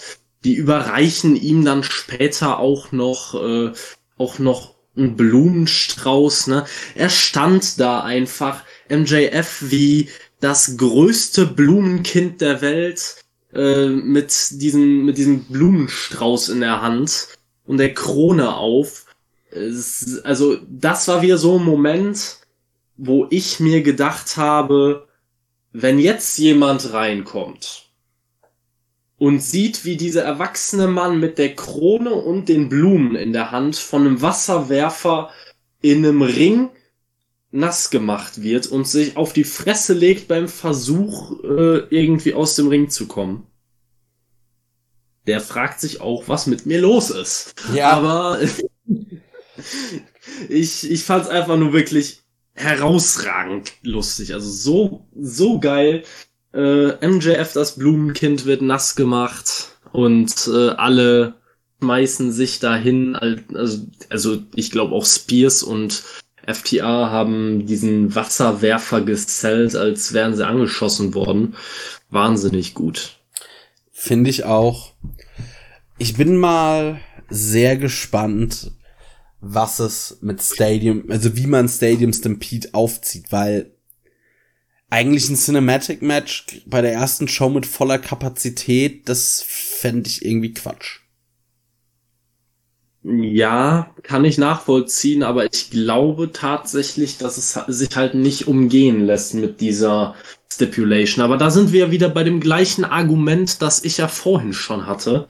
Ähm, wenn man der Meinung ist, dass man einmal ein Stadium Stampede Match braucht und einmal ein Blood and Guts Match, warum macht man zuerst das Blood and Guts Match, wenn man weiß, dass bei Double or Nothing Zuschauer sein werden. Das weiß ich halt auch nicht. Das, ja, verstehe ich nicht. Mal schauen, was man macht. Also eigentlich müssen sie sich da irgendwas einfallen lassen, dass sie das mit Zuschauern machen. Keine Ahnung. Dass sie entweder, na, tapen ist auch scheiße, weil dann hast du es sofort überall auf Social Media. Wenn es mit Fans tapest. Ah, muss man mal, muss man mal schauen, wie man sich das einfallen, was man sich da einfallen lässt. Ja. Ja, wir werden, denke ich, da ja noch Sachen zu erfahren. Als nächstes hatten wir ein Interview mit Jim Ross und Britt Baker, die eigentlich mehr oder weniger gesagt, Hikaru Shida hat Monster erschaffen, als sie mir vor äh, einigen ja vor eigentlich fast einem Jahr die Nase gebrochen hat. Und sie hat gesagt, sie wird die nächste Women's Championess. Das war eigentlich so der Kern des Ganzen. Und ich finde, Britt Baker hat das mal wieder super gemacht und ich kann einfach nur mich immer wieder und wieder und wieder und wieder und wieder und wieder und wieder wiederholen. Lass die das gewinnen. Also, ganz ehrlich, es ist mir bei Double or Nothing bisher bei vielen Matches, die angekündigt wurden, die kannst du so oder so rumbucken. Wo es mir, wo ich jetzt nicht, mir bei jedem Match ist egal ist, wer das gewinnt. Aber bisher ist mir das hier definitiv das Match, wo mir am wichtigsten ist, dass jemand bestimmtes gewinnt, und zwar Britt Baker. Ich will Shida nicht mehr sehen. Ja. Also das Match äh, zusammen mit dem World Title Match wo ich auch einfach nur bete, dass äh, Orange Cassidy aus allem Möglichen herausgehalten wird da, äh, ist das Match bei mir auch ganz, ganz weit vorne in der Prioritätenliste. Ähm, da geht's wirklich um die Zukunft der Women's Division. Da braucht man nicht drum rumreden. Wenn Shida das gewinnt, können wir uns auf weitere bestimmt drei bis vier Monate äh, oder ja gut, gute drei Monate haben wir gesagt, äh, voller langweiliger äh, Fäden ohne großen Aufbau einstellen und Matches, die äh, nicht delivern, wie sie sollten. Und falls Britt Baker das gewinnen sollte und ich bete, dass es so kommt, kann es mit der AEW Women's Division fast nur noch bergauf gehen. Ja, sehe ich auch so. Als nächstes hatten wir Thunder Rosa, die, wie hieß sie? Da muss ich mal wieder nachlesen. Grüße an Wrestling-Infos, da stehen auch Jobbernamen. Ähm, gegen Jasmine Allure nach dem Fire Thunder Driver hat das innerhalb von nicht mal zwei Minuten gewonnen. Richtige Entscheidung, dass man sie auch mal wieder sieht. Ich denke, da werden wir dann noch ein Match. Für, ich hoffe, wir sehen dann nochmal ein Match mit Britt Baker, wenn die äh, Championess ist. Wäre auf jeden Fall eine Sache, die ich, äh, wo ich nicht abgeneigt wäre. Also nach dem Match, das sie da geliefert haben, Da wird das mit Sicherheit wieder ganz große Klasse, wenn man sie einfach machen lässt. Ja. Ähm, ja, zu dem Match gegen Jasmine Allure kann man eigentlich kaum was sagen. Wie gesagt, knapp unter zwei Minuten, halt Squash im äh, ganz klassischen Sinne. Und ja, kann man so machen, äh, aber ist leider auch ein kleines Indiz halt dafür, äh, für den momentanen Stellenwert äh, der AW Women's Division, ja, an dem halt äh, leider einige Leute wie, äh, ja, natürlich na, äh, Hikaru Shida oder auch eine Nyla Rose nicht unbeteiligt sind, dass die Women's Division so äh, abgesackt ist. Ja, also meine Hoffnungen in der Women's Division heißen aktuell, wir sehen, es ist jetzt wieder, also sind, würde ich mal sagen, also die zwei meiner Meinung nach gefühlt größten Stars und äh, hoffentlich die nächsten beiden Titelträgerinnen meiner Meinung nach sind einfach Britt Baker als nächstes und von mir aus darf dann irgendwann Chris Statlander das übernehmen. Das sind, finde ich, aktuell die zwei, die sich am größten nach Star anfühlen. Thunder Rosa auch natürlich und ich finde, habe auch einfach ähm, sehr viel über für warte, Serena Deep, genau. Ich bin echt nicht gut mit Namen, merke ich immer wieder. Ähm, bei Thunder Rosa und Serena Deep ist halt das Problem, dass sie ja auch bei der NWA auftreten. Da ist dann immer die Frage so hm, mit irgendwie bei beiden Promotions, wo ich mir denke, Tony, vielleicht ein Theme-Song weniger kaufen und dafür die aus ihren Verträgen kaufen. Bitte. Ja. Äh, ich würde da natürlich noch Ty Conti in den Ring schmeißen, ja. einfach den Namen. Äh, auf jeden halt, Fall. Halte ich sehr, sehr viel von. Ähm, wir haben da natürlich wieder das Problem des eher mittelmäßig bis unterdurchschnittlich gutem Englisch. Aber ansonsten habe ich da schon, äh, wie du immer so gerne sagst, so einen kleinen Softspot für Tai Conti. Habe ich auch auf jeden Fall. Ich würde sie noch aktuell halt so ein klein bisschen, äh, das heißt außen vor lassen, aber ich würde vielleicht noch ihr einfach ein bisschen Zeit geben, bis ich sie ins Titelgeschehen ganz reinwerfe oder sie da komplett loslasse. Einfach noch ein bisschen Erfahrung sammeln. Ich meine, wir haben gesehen, was sie schon für einen Sprung gemacht hat. Sie ist mittlerweile wirklich gut. Ich würde ihr aber einfach noch ein bisschen Zeit geben. Und das nicht mal, weil ich sie aktuell nicht gut finde oder so, sondern einfach, weil ich mir denke, da geht noch mehr. Und ich nicht es erleben möchte, dass sie einen Titel hält und wir uns denken, ah, eigentlich, nee, so geil ist es noch nicht. Deshalb würde ich da noch ein klein bisschen warten. Als nächstes hatten wir, also wir hatten einen Card Rundown für nächste Woche, aber da haben wir eigentlich, also wir, eine Sache, die wir noch nicht besprochen haben, wir sehen nächste Woche Serena Deep gegen Red Velvet. Darauf bin ich gespannt. Äh, die restlichen Matches hatten wir eigentlich soweit schon besprochen, außer nee, Anthony Gogo und Austin Gunn sehen wir nächste Woche auch noch. Ja, sprechen wir nächste Woche drüber. Dann die hatten, drei Minuten. Ja. Dann hatten wir Jade Cargill, die von Tony Schwani interviewt wurde. Es geht nicht ohne Tony Schwani Interview. und äh, ja, es ging immer noch um das Thema Manager. Jade Cargill zeigt mal wieder, warum sie dringend einen Manager braucht, aber sie sagt, sie will keinen. Oder sie kümmert sich selbst um ihre Sachen. Ja, sollst du dir nochmal überlegen. Aber das war's dann auch schon dazu. Ja, das war wieder ein kleiner, das war so ein kleiner Schnipsel, so ein kleines Schmankerl, das man uns da wieder reingeschmissen hat, äh, wo man wo man sich dann einfach denkt, äh, danke, ich habe heute noch nicht genug gecringed. Ja. Äh, das äh, meine Fresse. Äh, also wenn wenn die diesen diesen Catchphrase I'm that bitch over bekommt, dann äh, weiß ich auch nicht. Also dann sage ich dir, wer dafür der Manager werden muss, um das over zu kriegen. Chris Jericho. Richtig, zehn Punkte für Gryffindor. Und Hufflepuff, lass mich in Ruhe. So.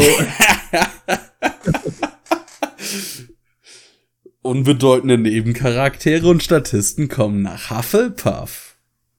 Du hast es erfasst. ja. Ähm, bevor wir zum Main Event kommen, würde ich noch mal einen kurzen Schnitt setzen. Ich muss noch mal ins Bad und dann machen wir den Main Event. Wir kommen dann jetzt zum Main Event des vergangenen Abends, des vergangenen Abends, also der vergangenen Dynamite-Ausgabe, ihr wisst schon, was ich meine. Ähm, wir sahen Miro gegen Darby Allen. Vorher hatten wir ein Videopaket, so typischer Darby Allen-Stil. Darby ist in Settle unterwegs, zeigt so ein bisschen, wo er früher war. War ganz cool gemacht. Also ich mag diesen Stil, dieses, diese äh, Film Noir-Elemente. Das ist schon sehr cool von Darby. Diese Sachen sind ja immer von ihm pro produziert. Ja, vor dem Match äh, hat, also Darby kam mit Sting raus vor dem Match wurde direkt mal gezeigt, wie obsolet die Begleitung von Sting eigentlich ist, weil wir sahen so diesen klassischen Spot, dem des, der eigentlich einem Face passiert, der alleine unterwegs ist. Er wurde nämlich schon direkt vor dem Match attackiert. Das Match hat offiziell noch nicht begonnen. Aber Miro prügelt Darby mal ein bisschen durch die Gegend. Wo ich mich frage, das Match hat, wie gesagt, noch nicht begonnen. Warum also kommt nicht einfach Sting mal grad mit dem Baseballschläger und schafft mal wieder gleiche Verhältnisse? Ich dachte immer, dafür nimmt man den mit raus.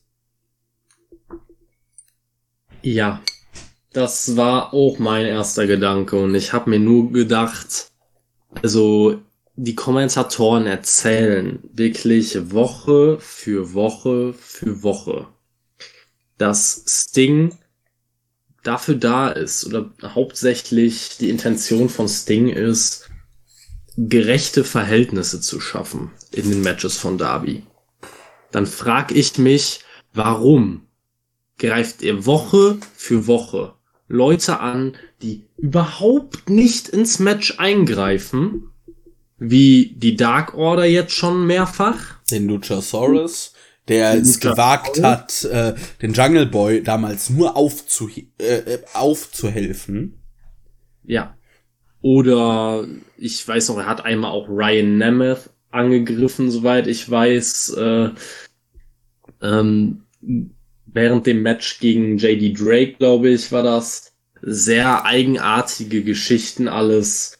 Ähm, und eigentlich kaum der Rede wert, was die Leute gemacht haben, um äh, angegriffen zu werden. Auf der anderen Seite hat Miro bestimmt fast zehn Minuten am Stück, zumindest gefühlte zehn Minuten lang, Darby durch die Halle geprügelt, geschmissen, als wäre er wirklich ein, ein Tennisball. Also ich äh, habe mir nur gedacht, wie zur Hölle kann Darby noch laufen? Ich weiß nicht, wie das möglich ist. Ja. Also unfassbar. Der Mann, äh, dem ist sein Körper wirklich komplett egal. Das kann man mal so festhalten. Ähm, aber insgesamt einfach wieder Sting steht da wie bestellt und nicht abgeholt, wird dann auch mitten im Match von äh, Scorpio Sky und Ethan Page angegriffen, wo ich mir gedacht habe, das ist schon weird genug ähm, in so einem wirklich wichtigen TNT-Title-Match, weil ich sag mal in anderen Matches der letzten Wochen war einem ja oft klar, dass Darby den Titel verteidigen wird. In diesem Match war es absolut nicht klar. Von Sekunde eins war klar, dass das hier eine enge, enge Geschichte wird. Und da braucht man den Fokus nicht auf Sting legen. Zu keinem Zeitpunkt in diesem Match möchte ich den Fokus auf Sting haben. Und er wird angegriffen, liegt am Boden und fünf Minuten später steht er wieder am Ringrand und macht nichts. Also hatte dieser Angriff exakt keinen Sinn. Keinen Sinn. Also, ich weiß es nicht. Ich weiß nicht, wie man immer auf solche Booking-Entscheidungen kommt. Ja. Wir hatten zwischendrin, also Miro hat eigentlich den Großteil des Matches Darby durch die Gegend geworben. Also anders kann man es wirklich nicht sagen. Aber zwischendrin hat Darby sich dann quasi mal berappelt und da sah, wir sahen wirklich immer wieder coole Sequenzen der beiden. Darby ist halt jemand, der sehr gut mit größeren Gegnern äh, worken kann. Miro augenscheinlich jemand, der sehr gut auch mit kleineren Gegnern und schwächeren Gegnern worken kann. Also, weil das Match hat mir wirklich gut gefallen. Äh, ja. Wir, sah, wir sahen wirklich ein wildes Hin und Her, dann zeitweise. Am Ende, ja, hat Miro dann Darby im Camel Clutch und zieht den richtig durch. Also er legt sich quasi, also Miro sitzt nicht mehr auf Darbys Rücken, sondern hat die Beine, also hat die Beine von Darby unter sich, legt sich um und es sieht halt aus, als würde er Darby gleich wirklich einfach, äh, ja, wie ein Taschenmesser zusammenklappen, nur halt in die entgegengesetzte Richtung, in der die Wirbelsäule das mitmacht. und äh, Darby tappt nicht, aber hat verloren und dann ja gewinnt Miro den TNT Championship. Es war jetzt kein so krasser Squash wie damals von Brody Lee gegen Cody, aber es war schon ein sehr dominanter Sieg von Miro und ich muss sagen, ihn hat man über also seit seinem AEW Debüt nach und nach in die richtige Richtung geschoben. Man hat eigentlich sehr, sehr langsam angefangen, ihn auch irgendwie lange natürlich schon als dominant dargestellt, aber halt nicht so dieses Monstrum, das irgendwie niemand stoppen kann, weil er halt irgendwie so ein bisschen in der Undercard erst rumgeturnt ist. Aber man hat ihm eigentlich seine Zeit gegeben, sich bei AEW zu akklimatisieren, vielleicht auch, ähm, dass die Fans ihn in seiner neuen Rolle oder in dieser anderen Rolle etwas kennenlernen. Und mittlerweile muss ich sagen, hat man da doch sehr gute Arbeit im Aufbau geleistet und ich finde ihn als TNT Champion ist das eine verdammt gute Nummer. Und ich denke, er kann bei AEW, wenn man es richtig angeht, durchaus in Main-Eventer-Positionen oder auf jeden Fall noch in sehr hohe Card-Positionen vordringen. Hätte ich absolut nichts gegen. Also äh, wird jetzt einige unserer Zuhörer nicht zwingend äh, überraschen, dass ich, äh, dass ich Miro als äh, World Champion oder zumindest als Contender in Zukunft ähm, absolut gut fände. Also er, er erfüllt halt alles, was ich in einem Wrestler brauche. Also Glaubwürdigkeit, ähm, Körper, Masse, eine gewisse Größe auch, klar, Promo-Ability, hat den vernünftigen Look. Was will man mehr haben? Ganz ehrlich. Also die, er, der Aufbau, ich war am Anfang noch nicht so richtig überzeugt davon, muss ich ehrlich sagen. Äh, gerade weil sich diese ganze Fehde mit den Best Friends und Orange Cassidy halt zu lange gezogen hat, wie wir ja auch schon mehrfach gesagt haben. Ähm, aber insgesamt gab es einen sehr fließenden Übergang von dieser Fehde zu der Titelregentschaft jetzt. Ähm, ich bin sehr, sehr, sehr, sehr, sehr gespannt, wie man das weitermachen wird ähm, mit Miro. Wer ihn herausfordern wird, auch in Zukunft noch unter anderem. äh, da haben wir ja direkt schon was bekommen nach dem Match. Ja. Ich hoffe mal, dass, äh, dass das jetzt nur erstmal die erste, das erste Programm wird und dass danach noch einige weitere Folgen werden. Also, wir sahen nämlich nach dem Match oder hörten mir die Musik von Mr. Ich turn irgendwie überall rum, aber ein Programm habe ich auch nicht, Lance Archer. Das fasst gut zusammen. Ja, und Jake Roberts hält ihn auf. Ist auch irgendwie, also das stellt halt Lance Archer auch schon dämlich da, wenn sich sein Manager denkt, hm, der hat gerade ein Match geworkt und mein Mann ist frisch, aber ich habe trotzdem Angst, den dagegen zu stellen. Was soll das denn? Also, da stellt man Lance Archer ja direkt mal auch dumm mit da. Naja. Damit ging dann auch Dynamite off Air. Es gab immer wieder Kram, über den man meckern kann. Einiges. Wie immer haben wir dann doch viel zu meckern.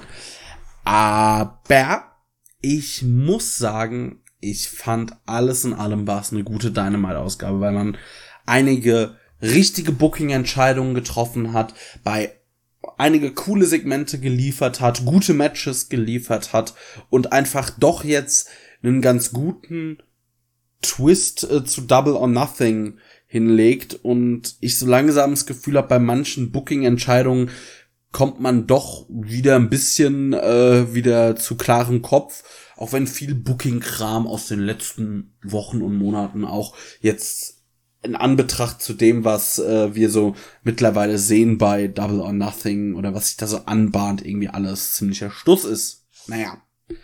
Also gerade so diese ganze Geschichte um Ethan Page und Scorpio Sky mit Darby Allen und Sting. Also diese ganze Konstellation macht mich wahnsinnig, weil die hat mir tatsächlich die Titelregentschaft von Darby Allen extrem versaut.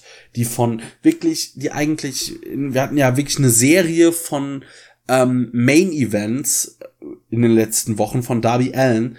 Und ich muss sagen, da waren so viele gute Matches dabei. Aber dieser ganze Hickhack mit Sting, mit Ethan Page und Scorpio Sky hat mir da sehr viel kaputt gemacht.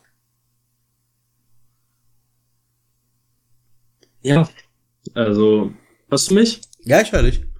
Gut, weil du warst gerade bei mir auch kurz abgehackt. Ähm, ja, also ich kann dir da eigentlich, ich kann dir da nur beipflichten. Es ist genau das Gleiche, was wir eigentlich seit Wochen immer wieder runterbeten. Äh, einfach, manchmal ist einfach weniger mehr. Es muss nicht jeden jede Woche einen Eingriff von Scorpio Sky und Ethan Page geben und vor allem nicht jedes Mal am gleichen Spot des Matches. Immer am Ende des Matches wird Sting angegriffen. Jedes Mal hast du diesen Spot, wo sie gezeigt werden, wo sie irgendwo im Oberrang sitzen und wie irgendwelche Zuschauer da runter gucken und sich über irgendwas lustig machen. Wobei sie noch nicht ein beschissenes Match gewonnen haben. Äh, zumindest bei Dynamite. Also bei Dark kann ich nicht mehr so richtig sagen. Also da, da verliere ich manchmal auch den Überblick. Ähm, ja. Trotzdem machen sie sich halt in regelmäßiger äh, Manier darüber lustig, dass bei anderen irgendwas schief läuft, kommen aber in ihrer eigenen Karriere kein Stück weit voran, auch gut. Ähm, dazu dann noch dieses ganze Ding, das dann zwischendurch die Dark Order da in dieses ganze Programm mit eingemischt wurde. Dann haben sie sich wieder einige Wochen komplett rausgehalten und jetzt ist die Dark Order wieder zurück und äh, oh, und Lance Archer und dann doch wieder nicht und bitte haltet es doch einfach simpel. Also, ihr müsst nicht das ganze Roster miteinander in, Beziehung setzen. Nicht jeder muss zu jedem anderen Worker im AW-Roster eine Vergangenheit haben. Und ihr müsst nicht fünf Fäden gleichzeitig laufen lassen, damit ihr in einem halben Jahr sagen könnt, ja, vor einem halben Jahr hatte den aber schon mal angegriffen. Ja. Also, es ist einfach too much und es zerstört in regelmäßiger Manier die Main Events, es zerstört in regelmäßiger Manier ganze Shows. Ähm, das plus die Tonprobleme sind für mich so große Probleme, die man einfach in den Griff bekommen muss. Und für mich ist deswegen auch diese Woche einfach, also du hast gesagt, für dich war es eine gute Ausgabe, für mich ist es halt allerhöchstens eine mittelmäßige Ausgabe gewesen, weil ich einfach von diesen Sachen zu sehr abgefuckt bin, als dass ich da am Ende sagen kann, fand ich geil. Main Event fand ich an sich mega gut und auch der Sieg von Miro hat mir gefallen. Wie das Ganze drumherum war mir zu viel. Ähm, ansonsten, ja, das Bugs-Match war gut, haben wir ja drüber gesprochen. Ähm, gab aber auch einige Matches, die weirde Momente hatten. Natürlich auch Orange Cassidy gegen Pack, wo die Worker selber wenig für konnten dann am Ende, beziehungsweise äh, die Beteiligten generell. Ähm, ja, und Moxley gegen Nagata war für mich halt ein Kaltstart. Deswegen insgesamt hat mich die Show nicht so abgeholt, wie sie sollte, aber war jetzt keine Katastrophe oder so. Ja, das, ja, verstehe ich. Ich muss generell sagen, ich finde, seit Revolution erlebe ich so zum, oder ist es meiner Meinung nach in vielen Booking-Geschichten die schwächste Phase von AW, die man eigentlich unter dem Motto zusammenfassen könnte, Wrestling ist nicht Game of Thrones. ja. Das äh, ist eigentlich auch der perfekte äh, Send also Folgentitel, würde ich mal sagen. ja. Es fasst nämlich einfach die letzten Wochen bei AEW wahnsinnig gut zusammen. Das stimmt halt leider wirklich. Ähm, es wirkt halt auch so, als ob man halt dadurch, dass man zum Beispiel den Spot mit Moxley wahrscheinlich gar nicht geplant hat, jetzt so viel umschichten musste, dass man für manche Sachen einfach keinen Platz mehr hat oder einen ganz anderen Plan hatte. Weil ich gehe mal davon aus, dass man nach Revolution eigentlich geplant hatte, dass man Moxley rausschreibt. Und dann hätte man vielleicht Kingston erstmal in Einzelprogramm packen können, hätte da wieder mehr Platz gehabt. Äh, die Bugs hätten, äh, hätten anderweitig äh, äh, sich Herausforderer suchen können. Vielleicht wäre dann SCU bei Double or Nothing erst gekommen und nicht äh, und nicht jetzt schon bei Dynamite. Ganz viel hätte wäre wenn und aber insgesamt. Ähm, aber das hat man halt auch selber zu verantworten letztendlich, ne? Also, wenn man ehrlich ist, hat man sich in diese Sackgasse halt selber reingebuckt und hat man auch äh, ja, sich durch diesen Botch bei Revolution rein manövriert und man kommt und kommt nicht raus. Deswegen hoffe ich halt, dass Double or Nothing am Ende so ein kleiner Neustart wird. Das hoffe ich auch. Da gibt's eigentlich auch nichts mehr hinzuzufügen. Jetzt wollten wir noch, ich meine, wir haben eh, also vielleicht für die Hörer, wir hatten uns am Anfang unserer Podcast-Zeit mal überlegt, so, ähm, ja, eine Stunde, vielleicht eine Stunde zwanzig maximal, äh, so als Podcastlänge. Irgendwie schaffen wir das nicht.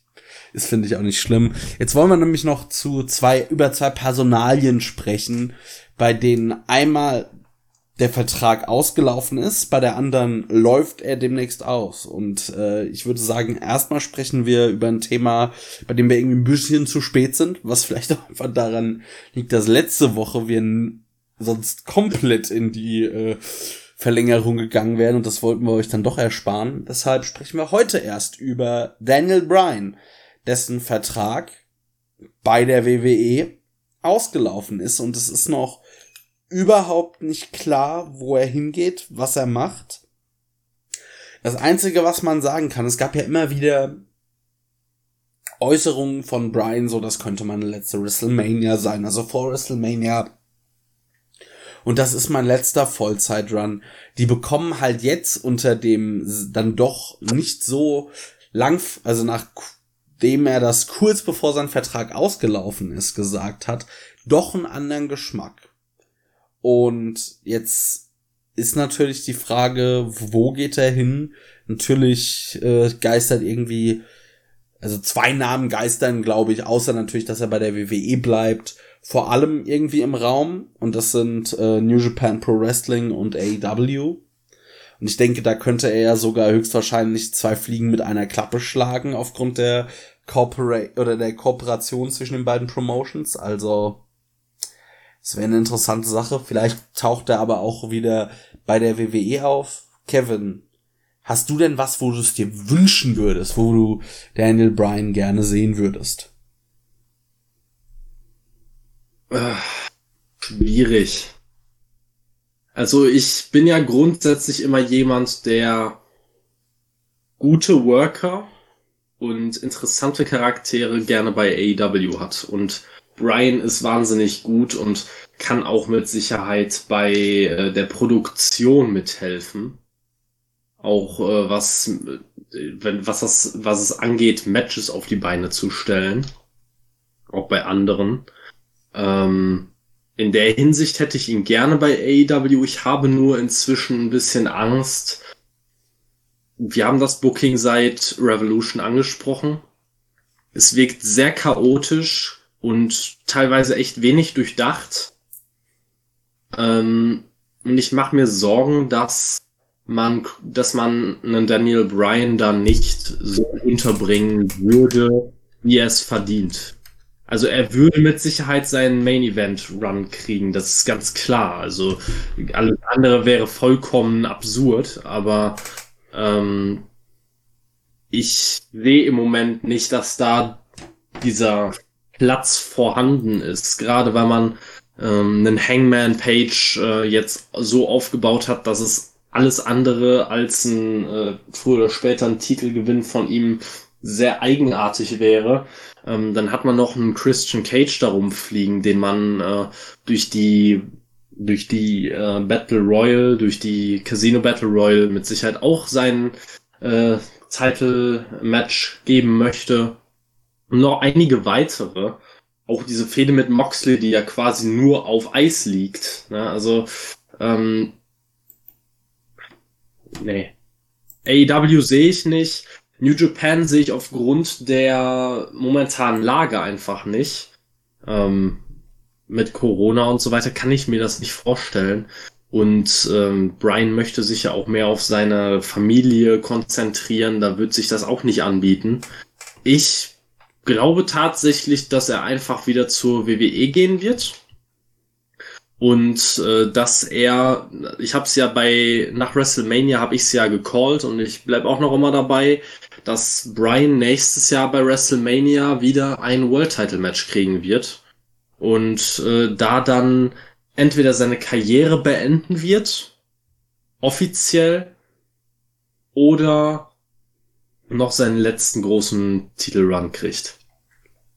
Ja, ich, was ich mir halt vielleicht vorstellen könnte, ist, dass Brian nochmal Lust hat tatsächlich auf einen Run irgendwie so durch die Indies.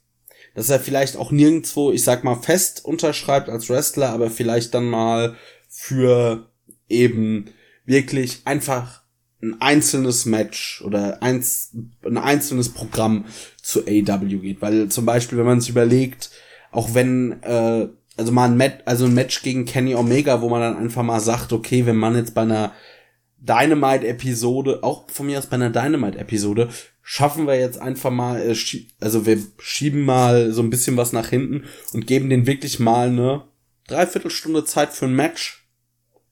Was könnten die für ein Ding da auf die Bretter zaubern? das könnte ich mir halt vorstellen, dass er dann vielleicht auch, wenn halt gerade wieder Publikum in den Indies möglich ist, vielleicht auch noch mal bei Ring of Honor einen Auftritt macht, vielleicht auch mal wirklich für ein, zwei einzelne Matches zu New Japan geht und dann halt doch es auch genießt, einfach nicht so oft worken zu müssen. Das ist eine Sache, aber die kann man noch nicht einschätzen. Es gibt ja auch das Gerücht, dass er vielleicht zu NXT geht. Das fände ich tatsächlich auch recht interessant, weil ja, also man muss vielleicht dazu sagen, laut WWE-Storyline ist er von SmackDown verbannt. Gut, der WWE traut man auch zu, dass sie das ganz schnell wieder ignorieren. Aber das würde ja bedeuten, dass er zu Raw muss. Und ich möchte ihn bei Raw nicht sehen. Weil Raw einfach wirklich, ja, für eins aktuell steht und das ist katastrophales Booking. Also bei NXT, das fände ich tatsächlich sehr interessant, wenn er da einfach auch, ich sag mal, unter eine bessere oder unter eine kreative in eine kreative ja Umgebung kommt, die ihn zu schätzen weiß und noch mehr zu schätzen weiß, als das vielleicht ähm, die Main Roster Verantwortlichen machen, weil dort äh, sein Look oder dass er eben nicht der typische WWE Wrestler rein optisch ist, ähm, weniger eine Rolle spielt. Wir werden es sehen. Das ist, denke ich, alles reine Spekulation. Ich muss sagen, ich hätte ich weiß gar nicht, ob ich einen kompletten Run von Daniel Bryan sehen will, weil ich muss sagen, also mich nicht falsch verstehen, Daniel Bryan ist ein großartiger Wrestler, aber ich war nie ähm, so kompletter Fan von ihm. Äh, vielleicht lag das auch daran, dass ich zu seinem, also dass ich WrestleMania 30 nicht äh, zu der Zeit nicht wirklich aktiv Wrestling geguckt habe, zu dem, ich sag mal, dem Höhepunkt seiner Karriere. Aber ja, für einzelne Matches, also weil ich mir auch gerade überlege, wie großartig könnte ein Match von Daniel Bryan mit dem Jungle Boy sein. Ja, zweifelsohne. Also da wäre natürlich, wären da Traummatches möglich. Ich mache mir halt nur die Gedanken, dass dann, dass man am Ende möglicherweise von einem Daniel Bryan AEW Run äh, etwas enttäuscht sein könnte, weil ich aktuell von dem, A von dem Booking von AW auch nicht wirklich überzeugt bin. Ähm, gerade alles außerhalb der großen Langzeit-Storylines. Alles, was eher improvisiert wirkt, wirkt auch schlecht improvisiert. Ähm, ja. Und zu Daniel Bryan, ich, ich muss halt auch sagen, du sprichst mir aus der Seele, er war nie mein Lieblingswrestler und ich habe Daniel Bryan zu, zu der Zeit, wo sein großer, äh, ja, wo sein großer World Title Run um WrestleMania und so weiter war, damals äh, mit dem ganzen Yes Movement, ich war nie on board. Nicht zu einem Zeitpunkt war ich on board. Das kann daran liegen, dass ich halt oft eher mit den Heels sympathisiere und die Heels spannender und interessanter finde. Ähm, dass er ein genialer Wrestler im Ring ist, sollte jedem klar sein, der ein bisschen was von Wrestling versteht. Aber ansonsten bin ich nicht der größte Fan. Ja. Und dann der zweite Name ist der wohl, ja, doch mit der beste und vor allem der, also mit der beste Wrestler von Impact Wrestling und meiner Meinung nach eigentlich der mit der größten Star Power, den Impact Wrestling zu bieten hat. Und das ist Moose.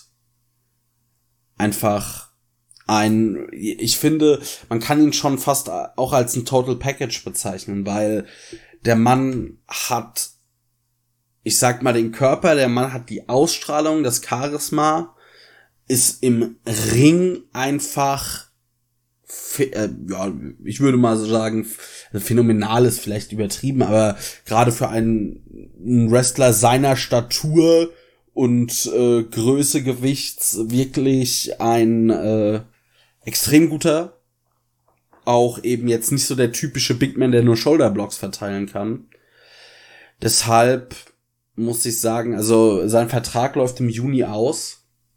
Und ich bin mal gespannt, wo es mit ihm hingeht. Also ich könnte mir vorstellen, dass äh, so von seiner Optik äh, und allem, also man muss vielleicht dazu sagen, für Leute, die ihn nicht kennen, Moose ist äh, ein ehemaliger NFL-Spieler und das sieht man ihm auch an dass äh, ja er natürlich prädestiniert wäre für die WWE. Ich muss sagen, ich finde, er könnte auch ein ganz großer Gewinn für AEW sein.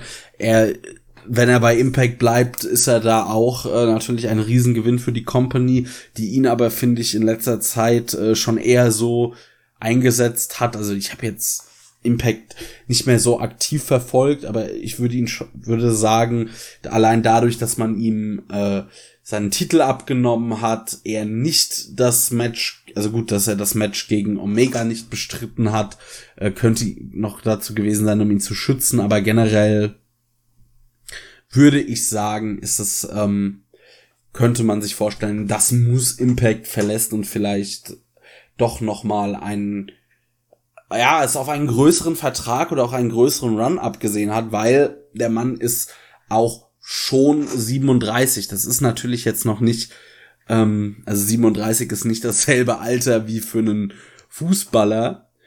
Aber ich sag mal so, jetzt sind die, ähm, die Prime-Jahre sind jetzt auch so, also das Ende ist in Sicht, beziehungsweise ist der Zeitpunkt vielleicht in Sicht, wo man dann einfach sieht, okay, äh, so langsam baue ich ab.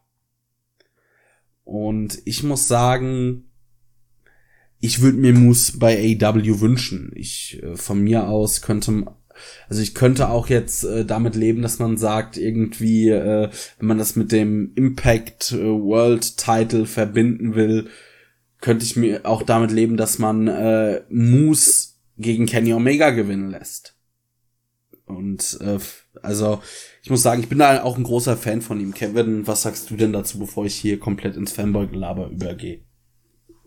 Ich kann da nahtlos drin übergehen, das Fanboy-Gelaber, weil ich Moose absolut genial finde. Also der Mann hat wieder mal so gut wie alles. Er hat einen ganz eigenen Stil, Promos zu äh, delivern.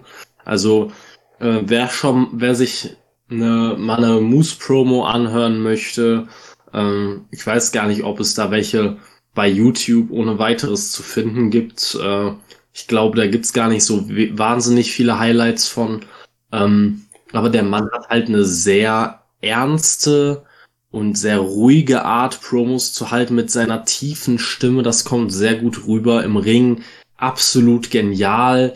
Macht mit seiner Größe und seinem Körper einiges her. Ähm, ja, sein Allein sein Wrestling-Stil, hast du angesprochen, ist nicht typisch für einen Big Man, aber er hat auch einige Akzente da drin, ähm, die dann doch noch typisch Big Man sind, die einem, die mir persönlich super gut gefallen. Ähm, also er übertreibt es nicht mit diesen, mit diesen reinen Spots wie beispielsweise ein Luchasaurus oder sowas. Nee, ähm, nee, er ist sehr viel physischer. Ja, und baut sie und baut diese Spots sehr gekonnt in seine Matches ein, finde ich. Ähm, Wahnsinnsathletik der Mann.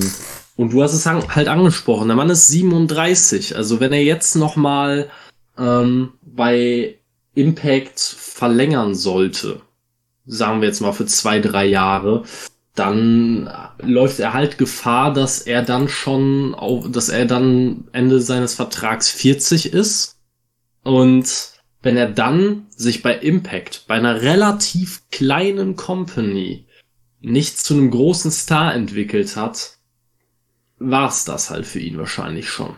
Ja. Also er, er müsste halt wahrscheinlich jetzt den, jetzt müsste er den Schritt wagen, weil Ende 30, ähm, gerade für Big Man, ähm, geht's ab 40 oftmals ja stark bergab.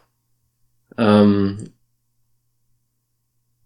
ja, also ich würde ihn sehr, sehr gerne bei AEW sehen. Ähm, wie du auch schon gesagt hast, man kann das gut mit dem Impact World Title verbinden. Allerdings hat man dann wieder die Schwierigkeit, wenn Moose bei AEW unterschreiben würde. Wäre Moose ja nur ein weiterer AEW-Mann, der den Impact World Title gewinnt.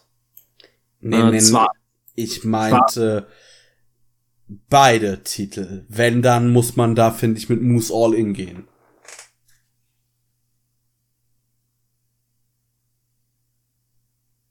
Ah, du hast gerade wieder ein paar Aussetzer bei mir hier. Okay, ich sagte, wenn muss man mit Moose all in gehen und ihn nicht nur den Impact-Title von Kenny Omega nehmen lassen, sondern auch den AW World Title. Also wenn, muss man ihn wirklich mit einem Knall einführen. Ja, das, äh, das kann man natürlich auch gut machen. Glaube ich zwar nicht, dass man den Weg gehen wird, aber ich hätte Muße oder so gerne bei AEW, muss ich ganz ehrlich sagen. Ich sehe halt für ihn auch nur zwei Optionen, wenn er noch was werden möchte. Ähm, geht's entweder zur WWE oder zur AEW. Und bei der WWE bin ich ja ganz ehrlich, ich bin echt ein bisschen überrascht, dass Moose noch nicht bei der WWE gelandet ist, weil der Mann sieht aus, als hätte sich Vince McMahon jemanden geschnitzt. Also wirklich, was will Vince McMahon mehr? Deswegen bin ich da sehr überrascht, dass er noch nicht da gelandet ist, dass wir hier überhaupt noch darüber reden, dass er zu AEW gehen könnte. Aber ich hoffe, dass er es tut. Ja.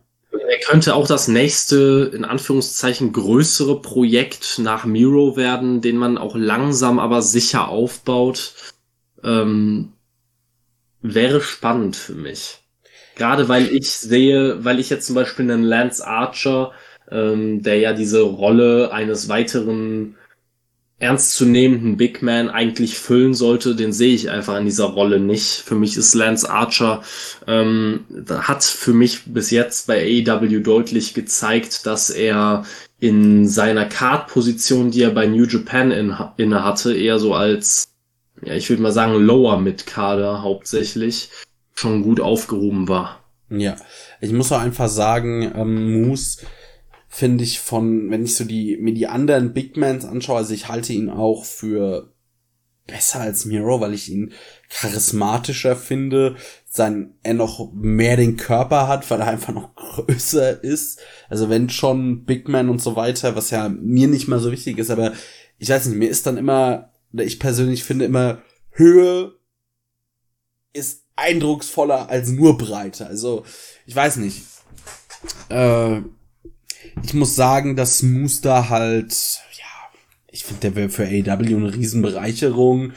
Er ist ein grandioser Wrestler, ich wiederhole mich, aber ja, ich würde bei ihm mir tatsächlich fast wünschen, dass man nicht behutsam vorgeht, wenn man ihn zur AEW holt, sondern ihm damit mehr Tempo einfach nach oben bringt, weil er, finde ich, einfach was Zeug dazu hat. Ja, wäre natürlich eine Maßnahme. Da muss man natürlich dann immer aufpassen, ihn mit einem Knall einführen. Äh, würde ja zum Beispiel bedeuten, dass er Kenny den Titel abnimmt. Äh, da wäre ich halt nicht dabei, bin ich ganz ehrlich. Da sehe ich das okay. noch, da sehe ich gerade noch nicht. Ja, ein Titel Oder, abnehmen Kenny noch nicht, aber ich hoffe, also ich möchte ihn jetzt auch nicht in einer äh, Fehde mit, also gut, die Best Friends hatten Miro, dann möchte ich ihn jetzt nicht in einer Fehde mit, oh, was weiß ich, mit den Varsity Blondes sehen.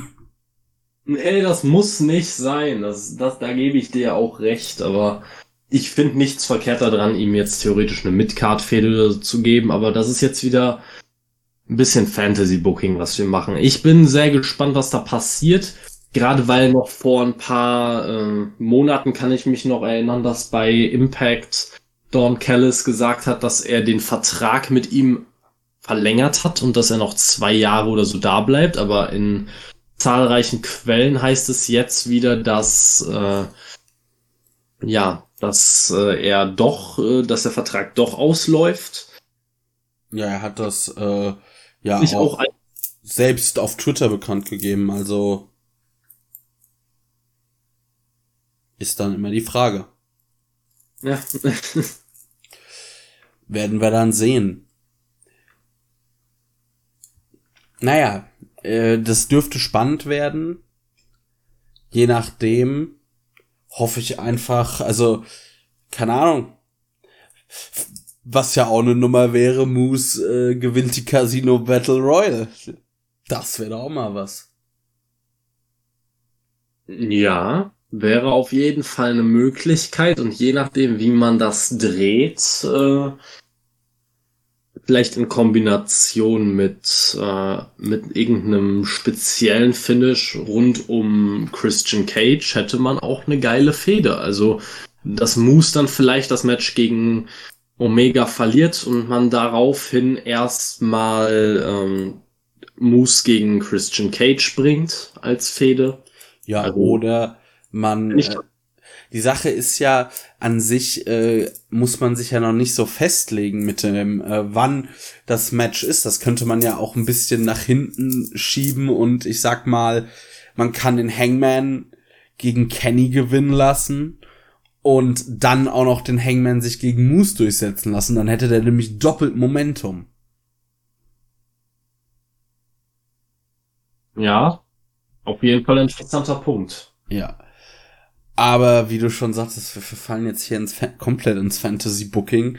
Also bei den Leuten, die das jetzt hier noch hören, äh, wenn ihr mehr Fantasy-Booking von uns wollt, dann äh, sagt Bescheid. Da kann, können wir uns am Ende, äh, da können wir uns sehr viel austoben. Aber ich denke, wenn du jetzt nicht noch irgendwas hast, Kevin, soll's das vielleicht auch für heute gewesen sein. Nee, also ich habe jetzt auch nichts mehr großartig. Ich glaube, wir haben äh, zu sowohl zu Moose als auch zu Daniel Bryan alles gesagt, was es äh, an Spekulationen so geben könnte. Ähm, die, man kann festhalten, insgesamt die nächsten paar Monate werden da mit Sicherheit noch sehr spannend, gerade wenn man jetzt noch Leute äh, mit in die Verlosung reinnimmt, wie Samoa Joe oder Andrade. Äh, da werden auf jeden Fall einige interessante Sachen zustande kommen, ob jetzt bei AEW, Impact, Ring of Honor oder wo auch immer. Definitiv. Also da kann man gespannt sein, was da so passiert. Und in diesem Sinne danken wir mal allen, die das hier hören. Gerade diese Ansprache noch. Das ist wirklich cool, dass ihr es bis zum Ende durchgehalten habt. Jetzt dann ziemlich genau zwei Stunden. Und ja, ich wünsche, wir wünschen euch ein schönes Restwochenende. Habt eine gute Zeit. Viel Spaß beim Wrestling schauen. Und wir hören uns dann demnächst schon wieder im Community Podcast. Kevin, ich überlasse dir die Schlussworte. Ach, da überrumpelst du mich jetzt schon wieder mit. äh, darf ich mir wieder, darf ich mir wieder eine Weisheit ausdenken? Du darfst dir eine Weisheit ausdenken. Du kannst dir auch eine Blödheit ausdenken. Ähm, ja, weiß nicht. Äh, vielleicht sollte Sting demnächst eine Brille überm Facepaint tragen, dann sieht er vielleicht auch, wenn Darby angegriffen wird. Ich weiß es nicht. Äh, gut, das ist dann damit jetzt auch mein letzter Take für heute und äh, ich würde sagen, damit belassen wir es auch mit dem Schwachsinn und bis nächste Woche. Macht ihr gut. Ciao. Tschö.